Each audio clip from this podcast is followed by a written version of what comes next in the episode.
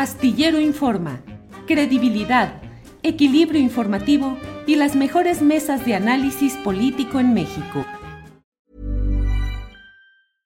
Ready to pop the question? The jewelers at BlueNile.com have got sparkle down to a science with beautiful lab-grown diamonds worthy of your most brilliant moments. Their lab grown diamonds are independently graded and guaranteed identical to natural diamonds, and they're ready to ship to your door. Go to Bluenile.com and use promo code LISTEN to get $50 off your purchase of $500 or more. That's code LISTEN at Bluenile.com for $50 off. Bluenile.com code LISTEN. Planning for your next trip? Elevate your travel style with Quince. Quince has all the jet setting essentials you'll want for your next getaway, like European linen, premium luggage options, buttery soft Italian leather bags, and so much more. And it's all priced at 50 to 80% less than similar brands. Plus, Quince only works with factories that use safe and ethical manufacturing practices. Pack your bags with high-quality essentials you'll be wearing for vacations to come with Quince. Go to quince.com slash trip for free shipping and 365-day returns.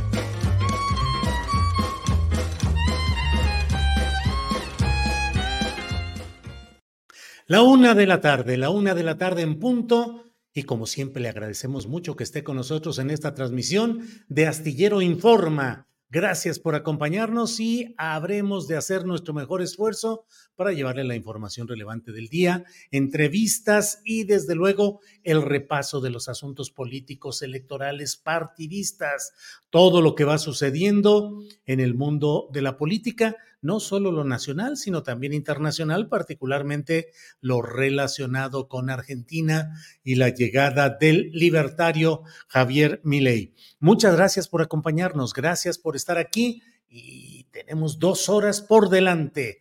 Eh, para iniciar nuestro programa, déjeme ir entrando en materia de, mm, vamos a hablar en unos segundos ya con Rodrigo Galván de las Heras. Él es el director general de Demotecnia y vamos a hablar sobre las encuestas de precandidaturas presidenciales, particularmente una que ha generado eh, polémica eh, por el alto porcentaje de ventaja que le otorga a Claudia Sheinbaum. Iremos viendo qué hay sobre estos temas, qué tan confiables son y cuál es la confiabilidad del ejercicio de estas encuestas, sus debilidades, sus fortalezas. Así es que doy la bienvenida a Rodrigo Galván de las Heras. Rodrigo, buenas tardes. ¿Cómo te va, Julio? Qué gusto estar aquí.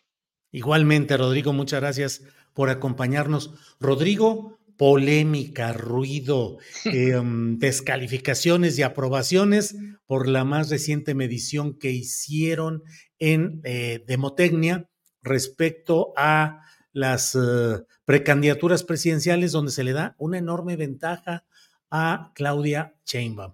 ¿Qué hay sobre esto? ¿Cuáles fueron los porcentajes y cómo explicar ese, ese diferencial tan grande, Rodrigo? Ese, me, gusta empezar por ahí, Julio. Mira, eh, me parece que esto de las encuestas, como bien lo dices, hay que partirlo en dos, ¿no? Uno es la propia encuesta, los resultados y explicar por qué creo yo que están así los números. Eso es una cosa. La otra cosa es explicar si las encuestas son confiables o no son confiables, por lo que la gente o aquellos que no están de acuerdo con algunos números hayan visto en otros países, hayan visto en otros ejercicios de metodologías diferentes. Entonces, podemos hablar de las dos cosas en, eh, eh, eh, como tú quieras. Hablemos de la primera, que es explicar esto. A ver, partamos de la polémica es que yo publico un pie, un pastel, una gráfica en donde dice que la intención de voto hoy en día para Claudia Sheinbaum, Morena PT Verde, es del 66%. Para el segundo lugar, que es Xochitl Galvez, PAN, PRI, PRD, 14%. Samuel García, 6%. ¿Ok? Ese es Eso es lo que generó que, que, mi encuesta en intención de voto hay 50 puntos de diferencia entre el primer lugar y el segundo lugar. Eso es, eso es lo que causó la gran polémica. Em, eh, estoy convencido de que así está la intención de voto. También estoy convencido de que tengo un, o sea, de que la propia encuesta explique estos datos. Si me permites, yo veo tres razones. La primera, tenemos un presidente que en mi encuesta tiene una aprobación del 79%. La más baja que yo he visto en encuestas hechas en vivienda es del 68%. Es la más baja.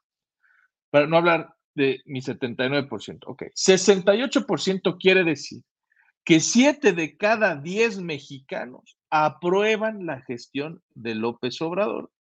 O dicho de otra manera, 7 de cada 10 estarían buscando que continuara esta manera de gobernar. Ok. Cuando yo le pregunto a la gente, 6 de cada 10, el 60% me dice que desde que gobierna López Obrador ha recibido algún programa social o alguna mejora de los programas sociales que antes no tenían. ¿Ok? Entonces, primer punto, el, el, líder de la marca morena, de la cuarta transformación, está bien evaluado. Ok. Segundo punto, que esto es bien importante, que son las marcas, los partidos políticos. Te voy a dar un dato que tal vez la gente luego no analiza. La alianza PAN-PRI-PRD contra la alianza Morena-PT Verde solo ha ganado una vez. Y eso es Durango. ¿Ok? Es decir, nunca han, competido para gobernador 20 veces y la alianza solo ha ganado una. Eso, además de generar percepción de triunfo, tiene una explicación. Y es que la unión entre PRI y PAN resta. A ver si me explico. Cuando esta alianza la encabeza un priista, los panistas votan por MC, que es la salida que tienen, porque la verdadera historia es que el PAN y el PRI se odian. De, yo, yo me acuerdo que creo que, cuando tú jurabas para ser priista, yo veía a los priistas y tenías que jurar que ibas a odiar a los panistas por toda la vida, ¿no? ya, ya, te daban tu, ya te daban tu credencial del PRI. Entonces, se han peleado las estructuras, las formas, no se ponen de acuerdo ni en los promocionales de la campaña. Cuando la encabeza un prista, los panistas se van a MC. Este, el caso de, de Jalisco, el caso de Nuevo León, el caso de Campeche, el caso de Colima, ¿no? Donde hay PAN, se van a MC. Pero si el frente lo encabeza un panista, todos los priistas se van a Morena. Es un poco el fenómeno, Julio, que estamos viendo con los este, Murats, con los que se van del PRI, ¿no? Esta gente como, como los senadores que se fueron, algunos exgobernadores, Jorge Carlos Ramírez Marín en Yucatán, que se van al verde, que pertenecen a esta alianza de Morena PT Verde. Si eso es en las cúpulas, imagínate abajo. Dicho de otra manera, el segundo punto para explicar esto es que al ser Xochitl una panista, los priistas de base, las estructuras priistas, se están yendo completamente a Morena. Entonces, las, las megamadrinas en Hidalgo, en Quintana Roo, en Oaxaca, en los estados que me digas, es porque se van completamente los priistas y entonces las diferencias se hacen muy grandes. Y el tercer punto, que son los aspirantes, los candidatos, hoy precandidatos únicos. Claudia Sheinbaum, además de representar este, la continuidad del líder de la 4T, eh, la, la continuidad evidente, bueno, pues cuando yo los mido uno contra uno en todos aquellos rubros que tienen que ver con capacidad, ¿quién está mejor capacitado para resolver el tema de seguridad, el económico, el de pobreza, el de tal? Claudia Sheinbaum le gana a sus aspirantes. Entonces, a los otros aspirantes. Entonces, si tú combinas un gobierno bien evaluado, con programas bien evaluados, con las marcas bien evaluadas de Morena y las del frente muy mal evaluadas. Y si tienes una candidata que está mejor evaluada que el resto, pues entonces yo lo, que a mí me sorprendería no sería esto, me sorprendería que estuviera empatado muy cercano. Sí, eh, Rodrigo, todo esto que nos planteas, eh, digamos que son el contexto que da un resultado como el que ahora eh, estamos analizando. Hay algunos opinantes, algunos eh, conductores de radio, de televisión, que dicen es que eso es inverosímil, absolutamente no puede haber una distancia tan grande porque virtualmente no habría competencia. ¿Cuáles son los rangos de error que se pueden tener en una medición como esta que tú hiciste? Bueno, eh, eh, esta es una encuesta en vivienda, eso es bien importante, ¿no? Porque yo vi otras encuestas que se publicaron hoy hechas de manera digital, eso quiere decir que están hechas en las redes sociales. Eso quiere decir que está sobreestimando o está beneficiando la opinión, ¿no? de las clases medias y aún en esas digitales las diferencias son de 25 puntos. ¿Ok? ¿Qué quiero decir? La metodología son 1.400 entrevistas, tiene un error de menos del 3% en las variables. Ahora, creo que la pregunta pasa más por qué tanto puede cambiar esto si esto hay una sorpresa el día de la elección. Sí, bueno, nosotros podemos ver que, pasa de todo, ¿no? Eh, eh, además, faltan seis meses en los que hemos visto tragedias terribles en elecciones presidenciales en este país. Esperemos que no sea el caso.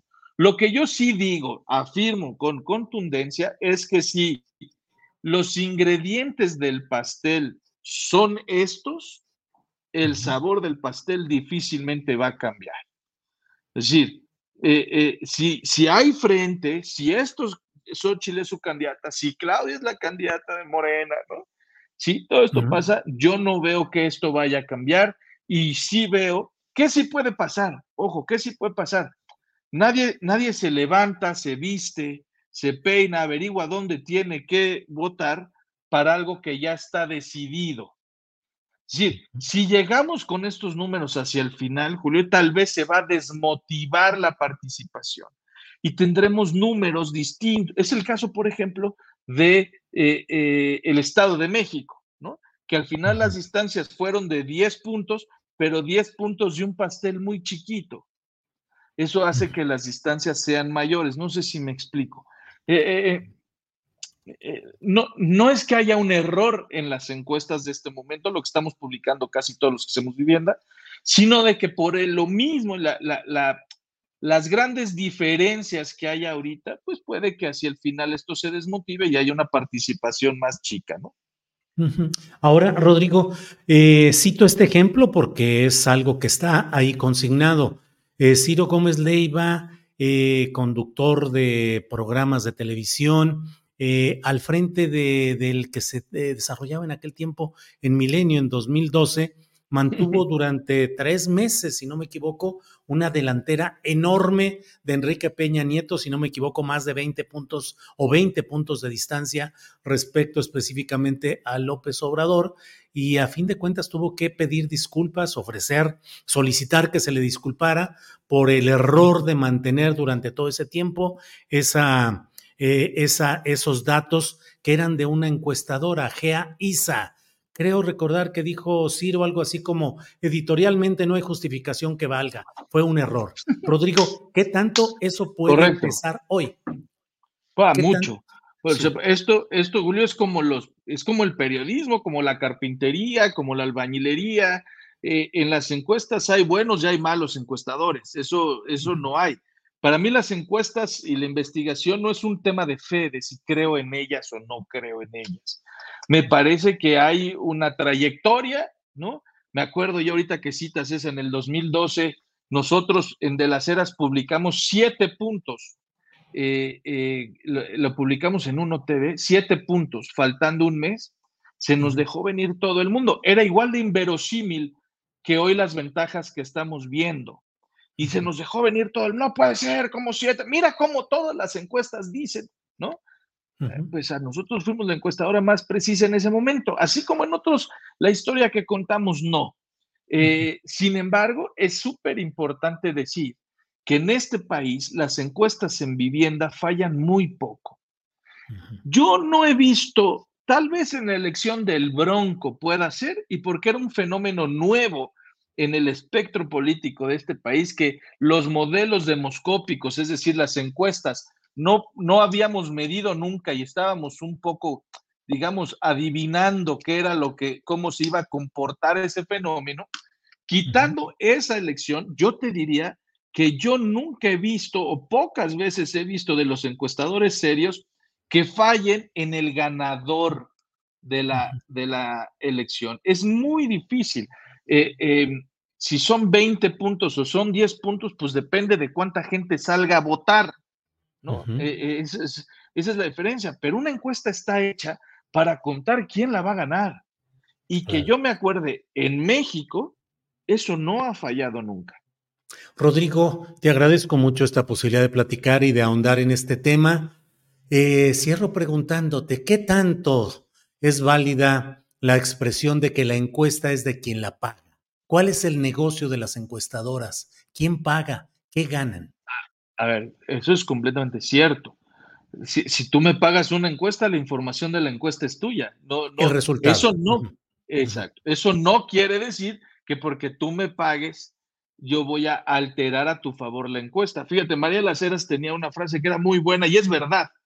Si tú aceptas, me dijo a mí, ¿no? Si tú un día aceptas dinero para cambiarle el número a la encuesta, ese mismo cliente más adelante va a ser el que te va a denunciar de que tú le mueves los números a la encuesta.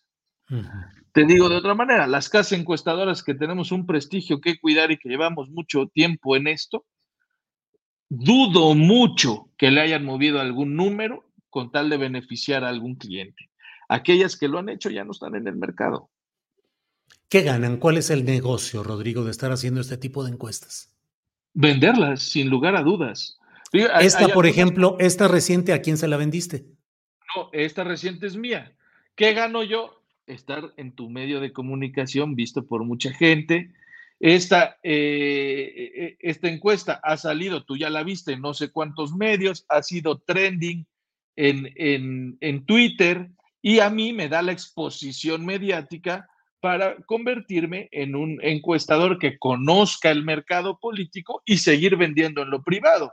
¿Dónde gano yo? Bueno, pues afortunadamente hay 2.000 en, en este, elecciones este año y yo le vendo al que quiere ser presidente municipal una encuesta con sus resultados para que tome decisiones, hacer estrategia, a los cuartos de guerra, partidos políticos. Mira, nosotros acabamos de hacer, no sé si tuviste oportunidad de ver que hicimos las encuestas para elegir los aspirantes de Morena a las nueve gubernaturas. A nosotros nos tocó hacer cinco estados. Eso es una buena lana. Este, pues nos tocó hacer la de Claudia, ¿no? Para Morena también nos cobramos caro, ¿no? Este, y nos pagaron, además es público, es evidente, y nosotros ganamos de vender esas encuestas, que no quiere decir que cambies el número porque te esté pagando alguien. ¿no? Rodrigo, cuando en los medios de comunicación se mete alguna información que es pagada, se le pone inserción pagada o IP, ¿cómo podemos saber cuando este tipo de encuestas que se presentan como generales son pagadas por el interés de un cliente específico? Esa es una extraordinaria pregunta que nunca me habían hecho y, siempre pido que me la. Mira, hay una cosa en el INE, ¿no? Que nosotros de fiscalización, que todos los que damos resultados demoscópicos, que damos intención de voto en algún medio, tenemos que mandar toda la documentación al INE quién nos pagó. Si la pagamos yo, por ejemplo, esta que la pagué yo, Julio, tuve que entregar el IMSS de mis supervisores, cuánto les pagué, tuve que entregar cuánto pagué en renta de coches, tuve que eh, enseñar cuánto pagué de viáticos. Cuando yo le vendo, por ejemplo, la que te acabo de decir de Morena, al INE, yo entrego la factura con la que le cobré a Morena y la pongo ahí. Tú puedes ver, te metes al INE y ves de las ceras de Motecni, va a estar metida la factura y cuánto le cobré a Morena por las cinco encuestas que hicimos. ¿Sí? Si no está esa información, entonces sí hay que dudar. Sí hay que dudar, porque, porque entonces sí las puedes estar inventando. Así como entregamos las facturas, también entregamos bases de datos que vean que es replicable, entregamos audios, entregamos este, el cuestionario que levantamos, entregamos una serie de cosas para decir, oye, esto es de verdad, ¿no? Rodrigo, es probable, y no sé si altamente probable, que alguien con malas intenciones simule todo el proceso de contratación de encuestadores, que haga las encuestas sobre las rodillas o en su escritorio, que ponga lo que quiera y que entregue resultados. No hay ninguna verificación para otorgarle un alto grado de credibilidad a estos ejercicios. Tendría que venir eh, de parte de quien las paga, ¿no? Este, enséñame los audios. Si tú te, ahora la mayoría de nosotros levantamos en tabletas. Esas tabletas tienen GPS que demuestran que estuvimos en donde dijimos, con audios comprobantes de, la, de, lo que nosotros estamos levantando, que son verificables versus la base de datos que haces. Claro, eso es en las que haces en vivienda. En las telefónicas no puedes hacer eso porque no tienes el GPS de dónde se está levantando. En las digitales no tienes eso tampoco, porque tú no sabes quién te está contestando. Las de vivienda sí pueden comprobar todo eso. Sin embargo, no lo pide el INE, ¿eh? lo piden algunos clientes. Eh, cierro pues eh, reiterando esto. Una empresa puede falsear totalmente y engañar totalmente. Así es. Completamente, completamente. Rodrigo, nada más, por ejemplo, este ejercicio reciente con los resultados a favor, bueno, los resultados favorables por sí mismos a Claudia Sheinbaum, como cuántas personas participan en elaborar ese tipo de encuestas y si puedo saber, más o menos podemos saber como cuánto cuesta un ejercicio de ese tipo. Sí, con mucho gusto. Mira, nosotros levantamos estas 1.400 entrevistas, depende mucho cuánto tiempo tengas para hacerlo, ¿verdad? Porque si tienes poco tiempo, que tienes que tener muchos equipos, muchos coches, muchos viáticos, muchos hoteles. Si tienes mucho tiempo, pocos equipos. Ok, eh, para este, esta que la levantamos en cuatro días, nosotros utilizamos 14 equipos, cada equipo de cinco personas.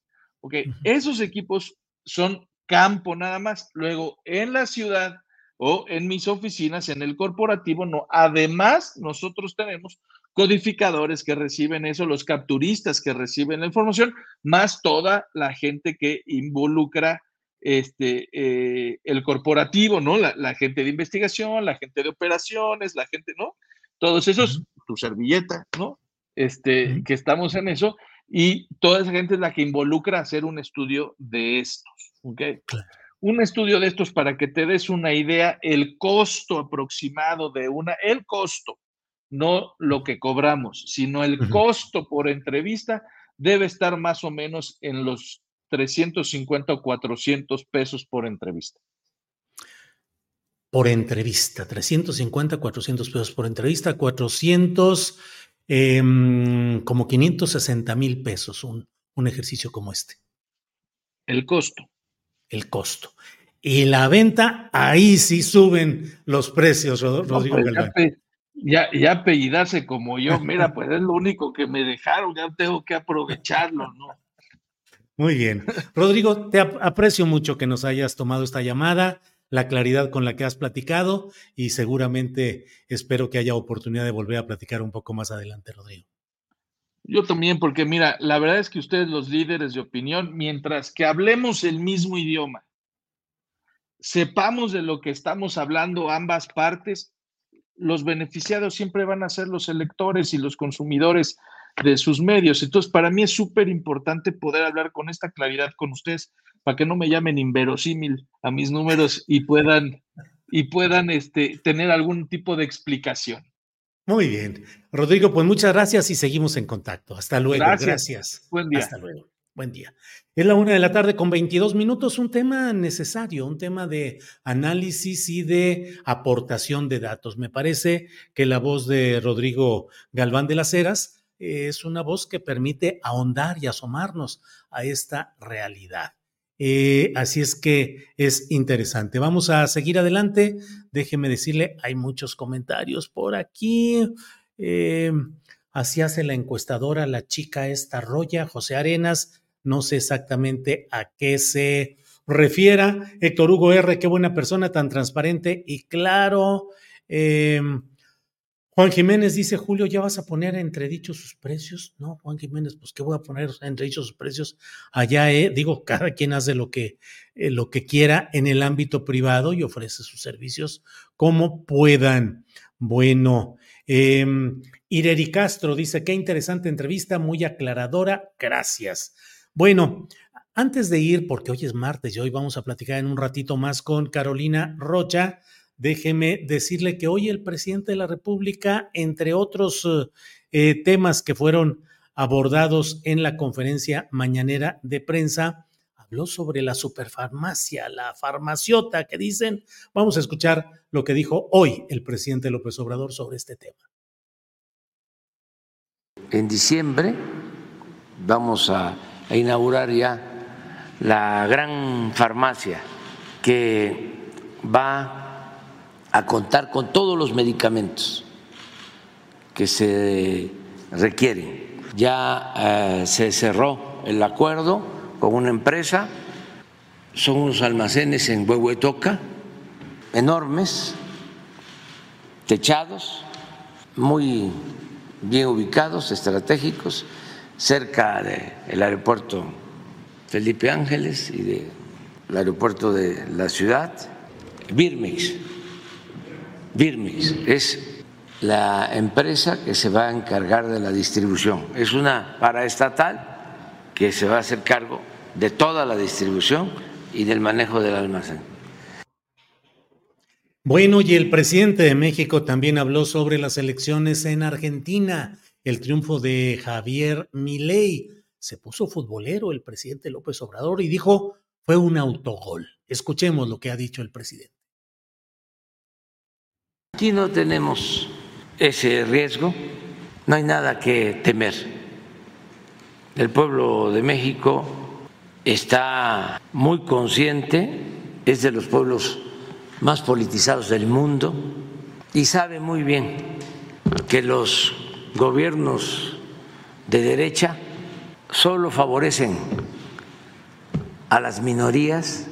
Nosotros respetamos la decisión que tomó un grupo mayoritario en Argentina, aunque es algo que consideramos no les va a ayudar, pero el pueblo soberano. Para decirlo en una palabra, con todo respeto, fue un autogol y yo no estoy de acuerdo aunque respeto la decisión de los pueblos, con los gobiernos de derecha. No estoy de acuerdo con los gobiernos clasistas, racistas, no estoy de acuerdo con la hipocresía. Pues esto ha dicho el presidente de la República hoy en su conferencia mañanera de prensa. Mire usted, en Jalisco, en Jalisco se han presentado representantes de Morena, del Partido del Trabajo, del Verde, partidos locales para mm, eh, anunciar que denunciarán hoy a Enrique Alfaro, el gobernador de Jalisco, por uso de recursos públicos a favor de Movimiento Ciudadano. Eh, Pedro Kumamoto, que es uno de los aliados ahora de Morena, dio la información. Aquí la tenemos. Lo que estamos viendo en Jalisco es a un gobernador que está tratando de interferir en el proceso electoral, a un gobernador que se ha acostumbrado y que ha buscado por todas las vías tener el poder total en este Estado. Ya lo recordamos, al Congreso lo utiliza como oficialía de partes, tiene un control férreo del Poder Judicial y de órganos autónomos como lo podría ser la Comisión Estatal de Derechos Humanos. Y desde luego, los.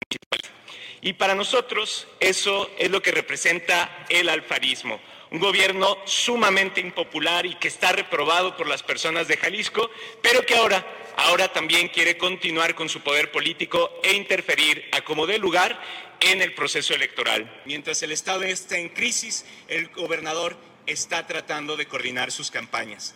Y aunque Alfaro nos quiere amedrentar diciendo que debemos serenarnos, pues yo lo que les quiero decir aquí es no lo vamos a hacer. Y no solamente eso, vamos a denunciar de manera formal, por eso el día de hoy estamos aquí ante el Instituto Electoral, para poner un alto a quien se cree que puede ejercer el poder total en el, en el Estado de Jalisco. Le vamos a decir que no nos vamos a doblar, que no nos amedrentamos y que por el contrario, vamos a ir adelante.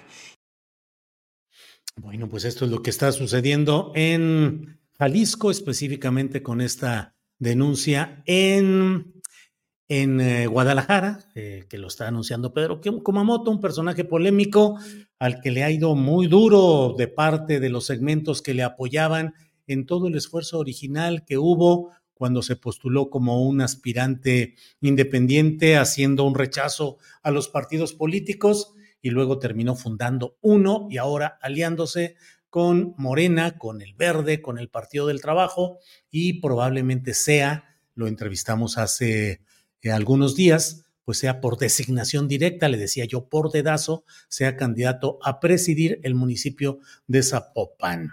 Em, bueno, pues vamos a eh, seguir adelante con todo nuestro programa. Y mire, pues hoy vamos a poner una pequeña cortinilla y regresamos eh, para hacer la plática de los martes con Carolina Rocha. Adelante, por favor.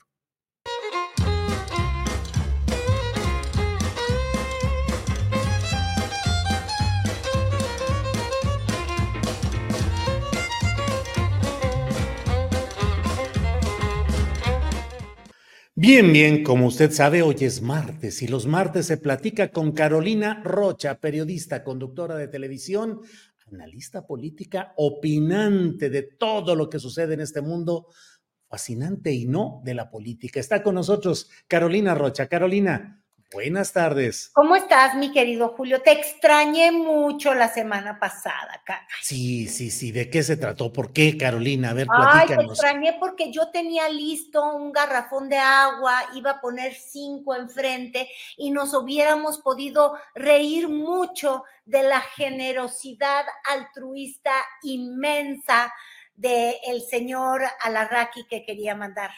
Eso pues sí hubiéramos juntado algunos garrafoncitos y luego preguntarnos de lo complicado que puede ser, ¿cómo puedes tú enviar unos garrafones de agua para allá? no, es complicadísimo. Mira, Julio, mm. tú tienes que ser comprensivo. No todo mundo puede ir al Oxxo a comprar. Si tú tienes un chofer, si tú tienes un séquito de empleados, está muy difícil. La verdad es que yo comprendo a Don Alarraqui y lo que yo creo es que él dijo, yo con Acapulco me limpio, me limpio del dinero que me mandó Andrés Manuel vía doña Beatriz Gutiérrez Müller, que eran 250 pesos exactos. Sí. tú sabes, los cinco garrafones valían 256, yo hice el cálculo, entonces dijo, seis pesitos para Acapulco, el resto ya lo dio Andrés Manuel, como no ha hecho nada, dice. Sí, sí, sí. Pues así son los cálculos, así son los cálculos. Oye, y qué bueno que andas haciendo cálculos de todo eso, porque tienes también que hacer cálculos de casetas, de peaje, de gasolinas, de viáticos, porque ya andan desatados los precandidatos y precandidatas en sus precampañas. Así es que deben andar haciendo pregastos y previáticos. ¿Cómo los ves en campaña, Carolina? No, nos andan haciendo prendejos, disculpa. Prendejos. Prendejos, preentregazos, como dicen. Precandidatos nos toman de prendejos.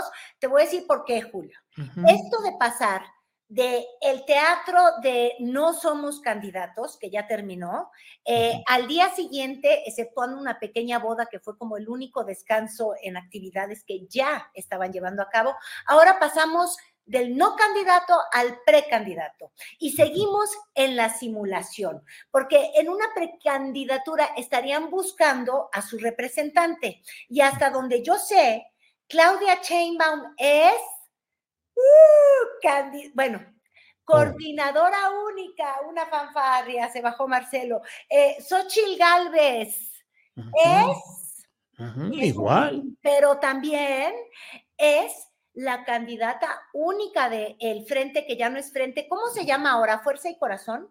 Fuerza y Corazón. Sería. Mira, era el FAM y ahora creo que es el FOC. De veras, el FOC, porque es que no entiendo bien, es Fuerza y Corazón, FOC. Así pronunciado, así como lo dices, Carolina, en inglés tiene otro significado. No, yo no hablo inglés. Ah, bueno, bueno, qué bueno. Pero bueno, mm. ella es la única registrada en el Frente Amplio, en el FOC todavía no se registra, pero déjame decirte, mi querido Julio, que también es la única, todos declinaron, todos, todos, todos, Anticril es su coordinador de campaña. Y luego por el frente de Samuel León en Nuevo León, pues ya sabemos que nadie puede contra Fosfofosfo, digo, solo Mariana Rodríguez. Oye, pero no se ha peleado y ha decidido sumar sus millones de followers, de influencers y de ideas a Samuel León, que sin ella no sería gobernador. Ahora me imagino que sin ella no podría escalar los puntos en la encuesta. Mírala. Ah, quiero detenernos en ello, Julio, porque ella es la única, ahora sí que nos dio cátedra de bola de rucos brutos que somos todos, este, porque es la única que hizo como que un spot distinto, el sábado lo lanzó para decir que otra vez ahí van fosfo, fosfo. Porque ahorita vamos a enseñar los otros spots, o creo que ni te los mandé, pero los otros spots de Claudia, de Xochitl, ahí salen caminando como Peña en carretera. ¿Te acuerdas cuando iba caminando solo un candidato y ahí iba siempre? Así. ¿Como Peña Nieto en carretera? ¿No te acuerdas de Peña Nieto cuando empezó su campaña de ah, claro, claro, México? Iba en una carretera. No fue si Arturo, que es un genio del mundo mundial, ahorita le pone buscar Claudia Chainbaum y vemos su primer spot, o ahorita aquí lo busco entre que estemos presentando otro, y ves a una candidata caminando sola con el horizonte, mírala, ahí está, ahí mío, atrás, ahí va, ahí anda. Bueno, se parece también al de Xochitl. No son creativos, pues la fosfofosfo, déjame decirte que pues lo hizo bastante mejor. Oye, pero ¿qué sucede? Porque estamos en un mundo en el cual el impacto de lo visual y el impacto de lo diferente, sobre todo en TikTok, en Instagram, pues pega mucho y mueve, jala mucho. Y sin embargo, los políticos, varios de ellos, estoy pensando pues en Claudia, que hace un, un spot pues muy tradicional, Xochitl también muy tradicional, se quedan en eso teniendo asesores, súper asesores, se supone que muy bien pagados, ¿por qué no harán cosas distintas como efectivamente lo hace Mariana y hasta a Samuel se lo jala por ahí? Pues yo creo, ay, no sé si Samuel haga eso. Ay, ay Julio. O, será. Bueno, tú solito hiciste la. Déjame decirte que yo. Carolina. Pues, tú solito te pones de pecho. Bueno, eh, yo te quiero decir, mi querido Julio, que yo no sé si es que es que ya estaban cansados de hacer campaña y aquí el único nuevo es, además viste que se autollamó nuevo, está nuevecito, dice Samuel. No, no, sé qué, qué, más les mandé de Samuel con audio o algo así, pero bueno, él también fue a buscar sus tenis fosfo fosfo. Eh, él lanzó un spot eso es como la psicología inversa, eso sí creo que es un error. Mira, este ahorita nos vamos a detener, pero déjame decirte la psicología inversa. En su spot reconoce que no es un meme, como todos dicen, que no es el de, ¿te acuerdas? el de, la rodilla, Mariana. es que estaba enseñando piel. ¡Ay! Sí. Va a venir la censura. Bueno, recordó todas las ingaderas que había hecho en el pasado en su spot para decirnos que en realidad él lo único que tiene que es real de todos los prejuicios que le ponen es que es nuevo, porque él es la nueva política y todos vamos a ser Nuevo León, que Nuevo León es la casa de Tesla, aunque todavía no ha llegado un solo trabajo, una sola planta. Lo que sí llegó, mi querido Julio, fue el Tesla último modelo en el que, en el que llegaron. Eso sí hay que verlo, es una joya, porque hasta en eso son vivos. Mira cómo llegaron, como, eh, como Marcelo en Bocho, pero pues un Tesla es un Tesla, y dos personas tan bonitas como estos dos. Oye, María, es una estrella. Míralo, ahí van. Ahí van. Ella al volante, no es subliminal, es real. Ella maneja esa campaña. Bueno, el diputado Álvarez Maínez, pero pues es que ella, mira, ella sabe. Sí, sí. Este llega bailando como la juventud. Porque yo lo que te aseguro es que lo que está en disputa son los votos muy jóvenes. Con los fosfo fosfo, mira, yo veo eso y digo, es que Dios mío, vamos a tener que sacar los lentes de sol para poderlos ver a través de algo, porque a su madre de que brillan, brillan. Sí, sí, sí. Y ya se aventó ahí la puntada de que él ya estuvo al último y que va a ganar. ¿Lo quieres escuchar? Sí, a ver si se puede oír ahí. No sé si lo podemos poner, Arturo, o tiene problemas de derechos de autor, no sé. No, ah. mira los que A ver, viene, viene. Que no se puede y que no se puede. Y nos registramos a la gobernatura del mejor estado de México, Nuevo León. Sí, señor. El mejor estado, ¿no te ofendió? Ya hace exactamente tres años. De nuevo decían que era imposible, que no se podía, que era un huerco, que no tenía experiencia. Pues no. Y llevaba en primer lugar la vieja política morena y arrancamos en cuarto lugar con ocho puntos. Primer como que empellona Morena. Y adivinen quién ganó. El nuevo Nuevo León y mandamos a Morena a cuarto, a último lugar. Y lo vamos a volver a hacer. Ya se sienten ganados. Y los vamos a mandar a último lugar. Ándale, huerca, pues muy bien todo esto que dice el vato este. Mira, huerco, además, esto es una cosa, yo no sé si a ti te gustó esto así, de Samuel León, en medio del asunto con esos tenis, y ahí bien paradita la Mariana. Sí, sí, la va a subir en todo. De hecho, hasta subieron a la pobre Mariel, que no sé si Derechos Humanos va a ir a defender a esa pobre niña. Sí, sí, este, sí. Explotada. Mostraron unos tenis, subió la foto este Pablo Lemus, los tenis de chiquitita de la pobre Mariel, este, cuya imagen, te digo, va a ser usada, explotada, me la van a llevar de gira para todos lados. Pobre niña, casi la matan allá en la villa. ¿Te acuerdas cuando fueron a la sí? Sí, sí, que la llevaban ahí cargada. O sea, ahora sí que de veras sociedad, organícense. Bueno, ¿y cómo andan los otros, Carolina Rocha? ¿Cómo andan Xochitl? ¿Cómo anda eh, Claudia? ¿Cómo los vas viendo? Pues ya habíamos hablado que trataron de hacer todo lo que lo convencional. Y eso es lo que vamos a tener que esperar de Claudia, porque pues en las últimas encuestas que hemos visto, hoy sale una de Mitowski, pues va con una muy cómoda ventaja. Entonces, ¿qué es lo que va a hacer? Se va a cartonar.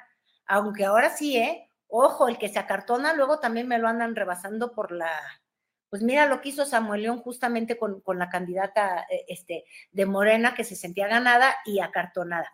Pero bueno, yo te quería decir, la que no se quiso acartonar necesariamente fue Xochitl y se echó la puntada, y digo puntada porque Primero ella en entrevistas dijo que estaba haciendo una labor en Acapulco, que estaba de hecho instalada en Coyuca de Benítez, donde sus este, Xochilovers, como les hace llamar, se habían inscrito y estaban haciendo brigadas de ayuda y donde habían creado algo así como un oasis y un Edén, donde sí hay agua, sí hay servicios, sí hay luz, sí hay postes y estaban ayudando a una comunidad y la estaban reconstruyendo toda y que si alguien tenía sed, que se fuera para allá, aunque nunca dio a conocer la ubicación, ¿verdad? Poco canija. Este, y, pero lo guardaba discreto. Pero decide arrancar su campaña de madrugada en Acapulco, primer minuto del 20 de noviembre, digo en Coyuca de Benítez, Julio, y lo hacen una velada porque sostienen las velas. Este, no sé si ahí tengas la imagen, y ahí va, medio pero aquí en Coyuca de Benítez, pero no en el centro. Me encuentro en los barrios. Salimos de Cahuatitán Pasamos por Barrio Nuevo, por Espinalillo y ahora estamos llegando a San Nicolás. Aquí la gente lo perdió todo. Lo he dicho claramente, basta de divisiones. Bueno, este, entonces ahí andaba ahí en este lugar y obviamente le empezaron a zumbar por todos lados, mi querido Julio, porque dijeron, ¿Qué pasó, mi chopilota? O sea, de chopilotear, del verbo chopiloteando, a donde hay demasiada desgracia. Este, yo creo que no fue necesariamente la más acertada las estrategias. Eh, finalmente, en Guerrero, el, el, gobierno ha perdido muchos puntos, yo quiero pensar. O sea, es una situación de crisis, es dramático, pero ir a la desgracia y partir de ahí no sé, hay algo como mórbido, no, no, no sé cómo explicarte. Entonces le dijeron que era una chopilota con X, el sopilote, este, y que le bajara, y entonces ya subió un tuit por la tarde aclarando que ella en realidad lo único que hacía era ayudar a Guerrero. Pero cuando tú ya aclaras, ¿ves? Fui a ver a la gente a los ojos y ver cómo podíamos ayudar, pues no los había visto ya desde antes. Este, en la madrugada no los iba a ayudar, Julio. Entonces, ¿para qué fue a verlos, a ver cómo ayudaba? Supuestamente está desde, ahí desde, desde el otro día, desde este, hace más de un mes, justamente cuando fue el, meteoro. Entonces, tuvo que aclarar, y aclaración no pedida, ¿qué es? Eh, ah, confesión, eh, pues confesión de... Tampoco algo así. O sea, de que las doy, las doy. Y entonces, fíjate tú, eh, ya tuvo que decir que no está explotando el sufrimiento humano, que no está explotando la pérdida por Otis, este, y entonces esto fue complicado y luego ella se fue a Ciudad Juárez, ahí donde su mejor amiguis del mundo la ama, ay, mm, como se quieren, este, pues ya, ya, ya sabes quién es, es esta mujer de Chihuahua, la gobernadora, cuyo nombre Maru Campos, me acabo de acordar. Y entonces Ahí eso también revela algo. Dice ella que fue porque no más violencia en contra de las mujeres, que era muy importante hacerlo en Juárez.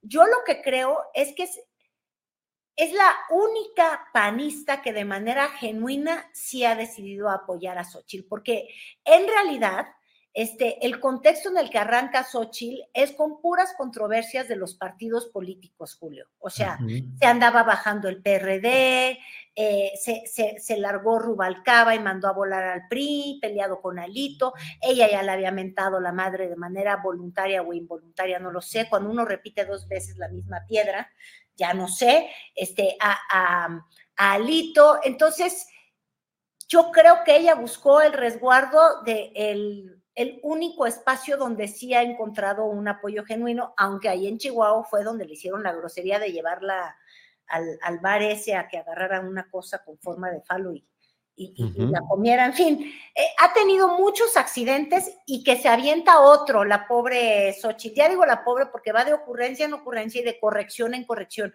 Su campaña, que todavía ni era campaña y que ahora todavía no es campaña y es pre-campaña, ya se anotó el primer autogol, Julio. ¿Cuál fue? ¿Cuál fue, Carolina? Pues nada, que pone un tuit. ¿Ves que ella decía la semana pasada, el viernes, que ella iba a representar a la verdadera izquierda? Se lo juró a Zambrano. Bueno, pues no sé bien cómo ella ve a la nueva izquierda, pero fíjate lo que ella escribía en un tuit.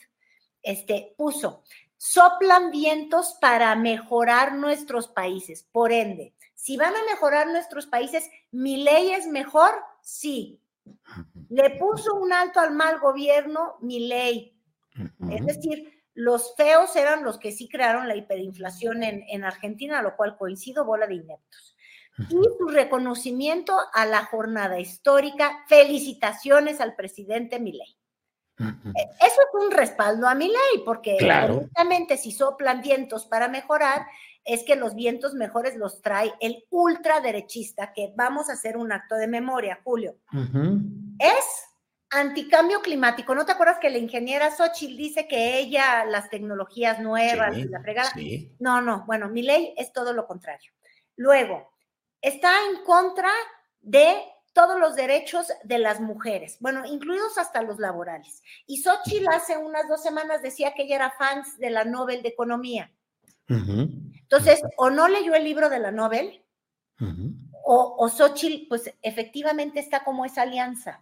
Un día se despierta del lado derecho, del otro día se le despierta del lado izquierdo y no sabemos qué vamos a esperar de ella, porque está en contra de los derechos de las mujeres en lo más esencial como puede ser lo laboral o mi ley, su primera promesa de campaña es que le va a echar reversa al derecho de las mujeres a decidir sobre su cuerpo, a meter a la cárcel a toda mujer que decide interrumpir un embarazo no deseado. Punto. No importa si la violaron. Entonces, todo eso fue a respaldar Sochi, pues que le caen, le caen de tumbos, Julio.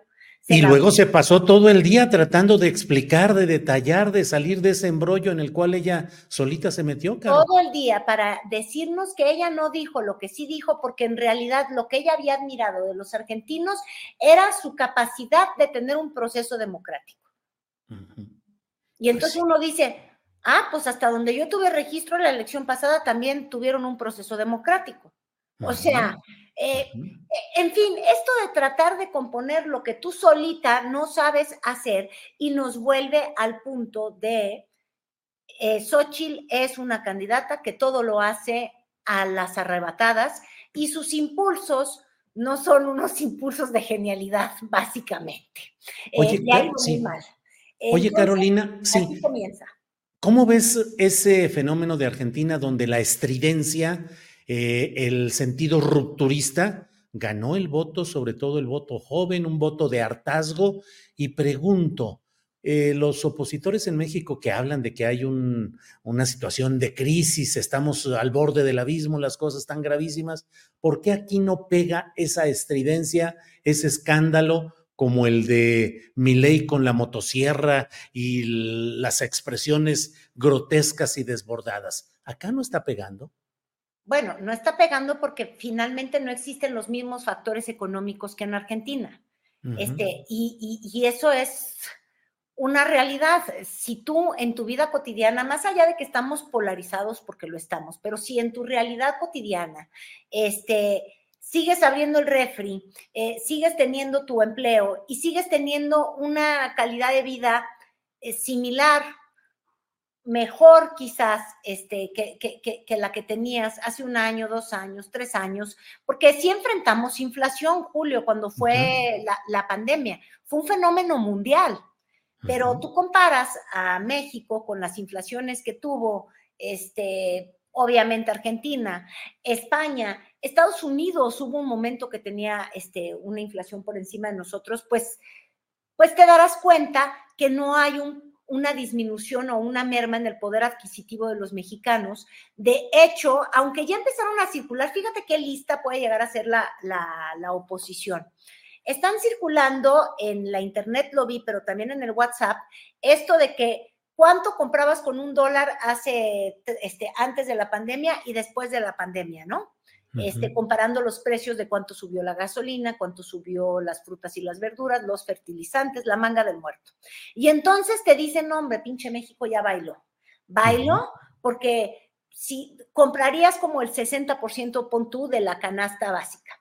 Ahora, lo que se les olvida, o donde ves el populismo o la, este, lo convenenciero de esto es que si tú haces ese ejercicio en Estados Unidos, en España, en Argentina, en Cuba, ni te digo, qué horror, este, pues te vas para atrás, te das cuenta que no compras, pero ni el 6%, porque hubo una guerra este, que seguimos teniendo, que mandó los fertilizantes y todos los precios del campo al cielo, ¿te acuerdas? Todos los alimenticios y demás.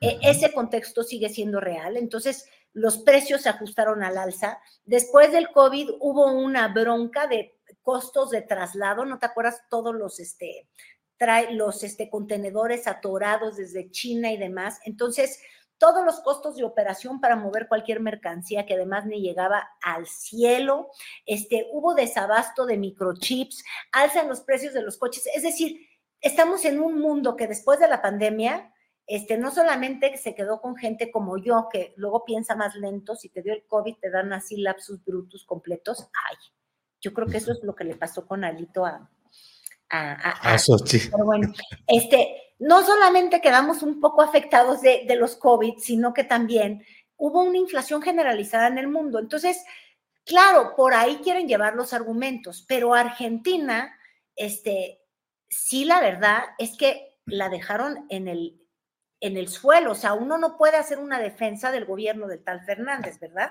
Eh, con esos niveles de inflación y demás. Este, Es terrible. Entonces, de un extremo se van al otro extremo este, pues pensando que hay que dejar de hacer lo mismo para que te vaya mejor. Y además, oye, pusieron a competir al, al secretario de Economía, es como si Serra Puche, Sí. Después de la devaluación del peso mexicano, hubiera sido el candidato a suceder al, próximo presidente del PRI después de nuestra peor crisis. Pues ponen a, a este bruto y, y, así les va. Y mi ley, yo creo que como muchos liderazgos que están surgiendo en América Latina, pues este, le juegan a la estridencia porque estamos en niveles, el mundo de estridencia brutal, Julio. Si es, si es alarmante, ¿eh? a mí me preocupa. Y obvio, pues si siguen el manual, lo que vamos a ver es justamente, este, al menos en el panismo ya se ve y demás, van a radicalizar el discurso y ahora resulta que no solamente estamos en la dictadura, donde no hay libertad de expresión, pero todos se expresan encantados, sino que vamos a estar en Somalia, ¿me entiendes? O sea, con hambre. Sí. Oye, pero surgen liderazgos y surgen propuestas esperanzadoras también en la política mexicana. Por ejemplo, Roberto Palazuelos en el Movimiento Ciudadano, que lo están proponiendo. ¿eh? Nada más, no hay que olvidar a Claudia, ¿eh? ciertos comentarios rapidísimos, porque si no, aquí no le pegamos a Claudia, y claro que sí. Adelante. Un evento en la colonia del Valle para arrancar la, la campaña. Y fíjate tú lo que es Morena muy unido supuestamente. Ah, pero a Dan Augusto, que fue el cuarto, le hizo el vacío, súper, de hecho hasta fue grosero, le dio de besos a todo mundo, guácala, este, saludó a todo mundo, ahí tienes la imagen de Arturo Cano, que trabaja contigo, este. Colabora, sí es Que colabora, perdóname. En Astillero Informa, y luego no se subió al podio, y luego mira, esa silla vacía, la de Marcelo Ebrard mandó de representantes de lujos a Jacob Polensky y este, a Emanuel Reyes, el que tuvo el escándalo de la Iglesia del Mundo, o no sé, de los estos horrendos, y, ya no sé a quién más. O sea, le hicieron el fuchifuchi. Sí, sí, sí, sí. Nada más porque fue Saldívar, que es un gran influencer. Ah. Pues, como que se sintió arropada, no sé si por ahí andaba Encinas, este, Clarita y Harfuch se reencontraron, ya ayer estuvieron juntos en un evento, este, pero lo que sí es, si tú vas a estos eventos, casi toda esta gente en el remolino y demás, ya cuando es el evento, eh, Julio, se aburren, ¿eh? andan más distraídos en la selfie que en la foto, que en la cumplidera, este, en esto, en estos abracitos y tú y Ricardito Monreal y todos cómo nos amamos, pero no, no hay entusiasmo, ¿eh? Claudia Chainbaum no encuentra discurso y sigue en este tono. Yo no sé si tú has notado, pero parece que le habla a pura gente que, son, que no entendemos nada. Y nos vamos a mantener en unidad. Y, y no son eventos que, que tienen todo el aparato, eh, tienen muy unida la 4T con sus vacíos estos, este, pero no, no, no, no es una campaña encendida y de ánimo, ¿eh? Entonces, pues vamos a ver cómo administran los 20 puntos de ventaja, 20 o 30 o 40, ya según cada encuesta que cada quien quiera ver, porque si no los administra, ella solo puede ir para abajo, ¿eh? Sí, claro, Y como no les puede ir para abajo, no se vaya a encontrar en un momento con, con el fosfofosfo, porque yo al menos ahorita sí te quiero decir que yo veo al frente, o el, como dije, el FUC, el FUC. y ya no estoy convencida. Fuerza y corazón, FUC. Fuerza y corazón, claro, claro.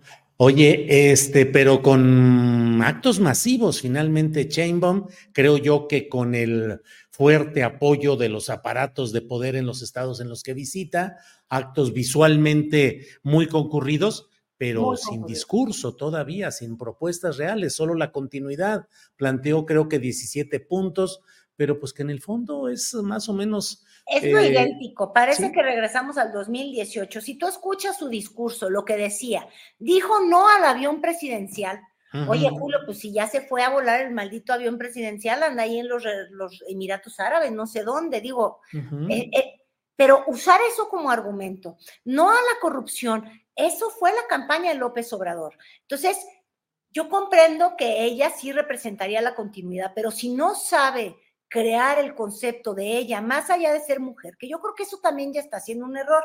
A donde tú vayas, sobre todo donde, donde están las, las mujeres candidatas, es tiempo de las mujeres. Venga, este, y, pero también tiene que ser tiempo de los hombres y de los niños y, y de las mascotas en el hogar. O sea, vas a gobernar para todo México. Eso no es, eh, a mí no me vas a hacer votar nada más porque me digas que es tiempo de que ya sea una mujer. ¿Amén de qué? Claro, claro. Entonces, Carolina. sustancia y ya el, diamante naranja, nada más te decía, se pelearon los DMC. Se pelearon los DMC por el diamante naranja, por Palazuelos. ¿Qué sucedió? Patricia Mercado. Se despertó muy indignada esta mañana y en el Twitter dijo no, ¿eh? Con ese patanzuelo, ¿te acuerdas que lo bautizamos contigo? Con patanzuelos. Patanzuelos. Por nada, por nada voy, porque se fue a registrar para el Senado y obviamente Patricia Mercado, que siempre ha defendido los derechos pues, de las mujeres, recuerda todos estos escándalos que van desde la locura de haberse inventado que había matado a una persona este, y, muchos este, enfrentamientos, un ajuste de cuentas con una extrabajadora, ajuste de cuentas entre comillas, porque así se expresó él. Este, en fin, entonces dice Patricia Mercado que cuidado con los patanes, porque tampoco. Y sí, es que el Movimiento Ciudadano anda, busca y busca. De hecho, el día de hoy se juntan también con Rubalcaba. No solamente el Partido Verde tiene reunión hoy con Rubalcaba, ¿eh? Y que ahí va otra historia, la de Rubalcaba. Bueno, ahí está ahora Dante Delgado dando la bienvenida a la posibilidad de Roberto Patanzuelos en MC. Imagínate. Carolina, pues quedan muchos, muchos eh, temas eh, por platicar. Eh, se nos quedó pendiente, por ejemplo, la evocación de, de mm, Samuel García a John F. Kennedy, que es Ay, ¿cómo no? Ay, la foto, nada más ahí está, la foto. Ahí está, por favor. Ay, Dios mío, y yo no mandé la, la, la, foto original, fíjate, de la que sí copió. Ahí está, mira. Él idolatra a Kennedy, supuestamente. y entonces se mandó a hacer de imagen de campaña esa foto que que cómo se llama, que, que, que, pusimos al principio, que Arturo nos hizo el favor de poner. Y no sé si esta. Esa es una foto emblemática de blanco y negro de Kennedy, que ahorita mismo, porque esa no se la mandé a Arturo, caray. Este, mira, vamos a poner JFK. JFK, mientras estamos ahí, mientras Carolina. President, mira. Y fíjate, esta es la imagen, la van a encontrar la número uno de la biografía. a ver, ahí está. Sí, sí, ahí está. Y eso no es me fusilé al Kennedy. Porque así como alguien alguna vez dijo, este es el Macron mexicano, tenemos al JFK mexicano. Samuel Kennedy García. Ándale. También. Lo que necesitábamos. Bueno, Carolina, pues con todo este repaso que damos a este carrusel de la política electoral mexicana y también de la Argentina, pues vamos a estar atentos para la próxima semana. No, ya cada dos semanas, y me tomo media hora, ya córreme, por favor. Ya, ya basta. Adiós, Carolina Rocha. No, hombre, siempre con mucho afecto. Gracias y seguimos adelante. Un gusto estar contigo. Igual, hasta luego. Gracias.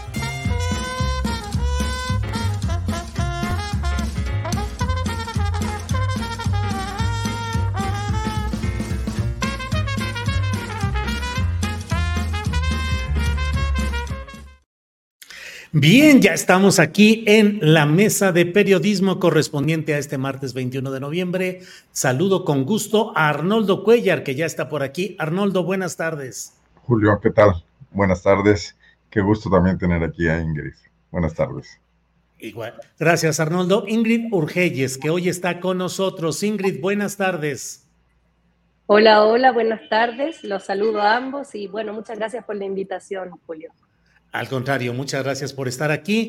Gracias en este martes 21 de noviembre, en el cual hay muchas cosas eh, relevantes, particularmente me parece a mí que, pues lo electoral nacional, desde luego, pero por otra parte también el contexto internacional, particularmente lo referido a Argentina. Y luego, Ingrid, por ahí también el hecho de que un 20 de noviembre fue...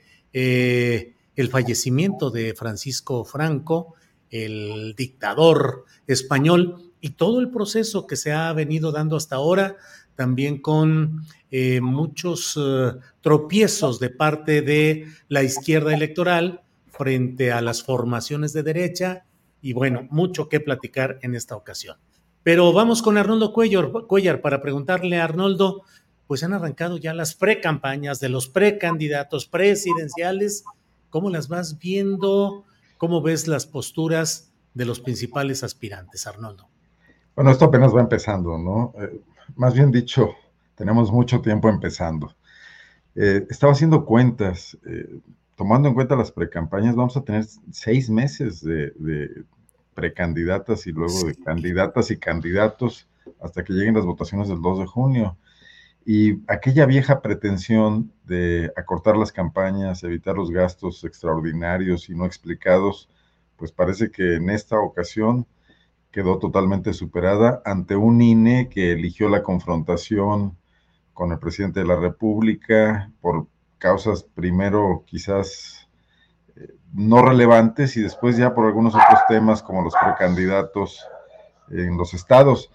Pero pues nos vamos a saturar. Estaba viendo el análisis que estabas haciendo junto con Carolina. No, no tengo, no quisiera tener una impresión de lo que ocurrió en estos primeros días, primeras horas, eh, donde realmente vemos la inercia de lo que traíamos y todavía no vemos nada nuevo. Yo It's that time of the year. Your vacation is coming up. You can already hear the beach waves, feel the warm breeze, relax and think about work. You really, really want it all to work out while you're away. Monday.com gives you and the team that peace of mind. When all work is on one platform and everyone's in sync, things just flow wherever you are. Tap the banner to go to Monday.com. There's never been a faster or easier way to start your weight loss journey than with PlushCare. PlushCare accepts most insurance plans and gives you online access to board-certified physicians who can prescribe FDA-approved weight loss medications like Wigovi and Zepbound for those who qualify. Take charge of your health and speak with a board-certified physician about a weight loss plan that's right for you. Get started today at plushcare.com slash weight loss. That's plushcare.com slash weight loss. plushcare.com slash weight loss. Que los, los cuartos de guerra, eh, sobre todo en el caso de Morena, empiecen a perfilar esta difícil asignatura de construir a una Claudia Sheinbaum que, que, represente una continuidad, no un continuismo, sino una continuidad, pero también una diferencia.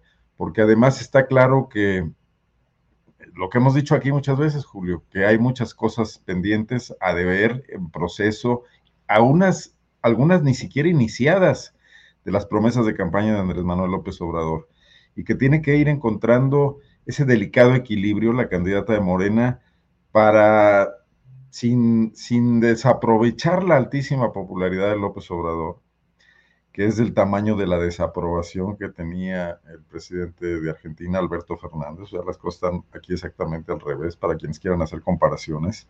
Eh, pero al mismo tiempo empezar a tener el planteamiento que nos haga sentir que las cosas van a caminar y que no hagan extrañar a un López Obrador cuando eh, inicie su, su, gobierno de sus primeros pasos, incluso durante la campaña, para también quitar esas tentaciones. ¿no? Creo que López Obrador ha sido muy claro en el sentido de que él es un presidente que se retira en cuanto concluya su periodo constitucional. Creo que hay que tomarle la palabra, que una democracia sana tiene que procesar eso. Los liderazgos, por más fuertes que sean, por más carismáticos, eficientes no es el caso, porque yo creo que López Obrador ha avanzado mucho más en el discurso que en la realidad, eh, pero no deja de ser una, una, figura políticamente muy relevante para dar paso a, las transiciones, eh, a estas enormes crudas que dejan estos liderazgos y que luego repercuten en, no solo en las fuerzas políticas que ellos dirigieron y comandaron, sino también en su ideario político, en su intención, en lo que vinieron a traer de novedoso y de, y de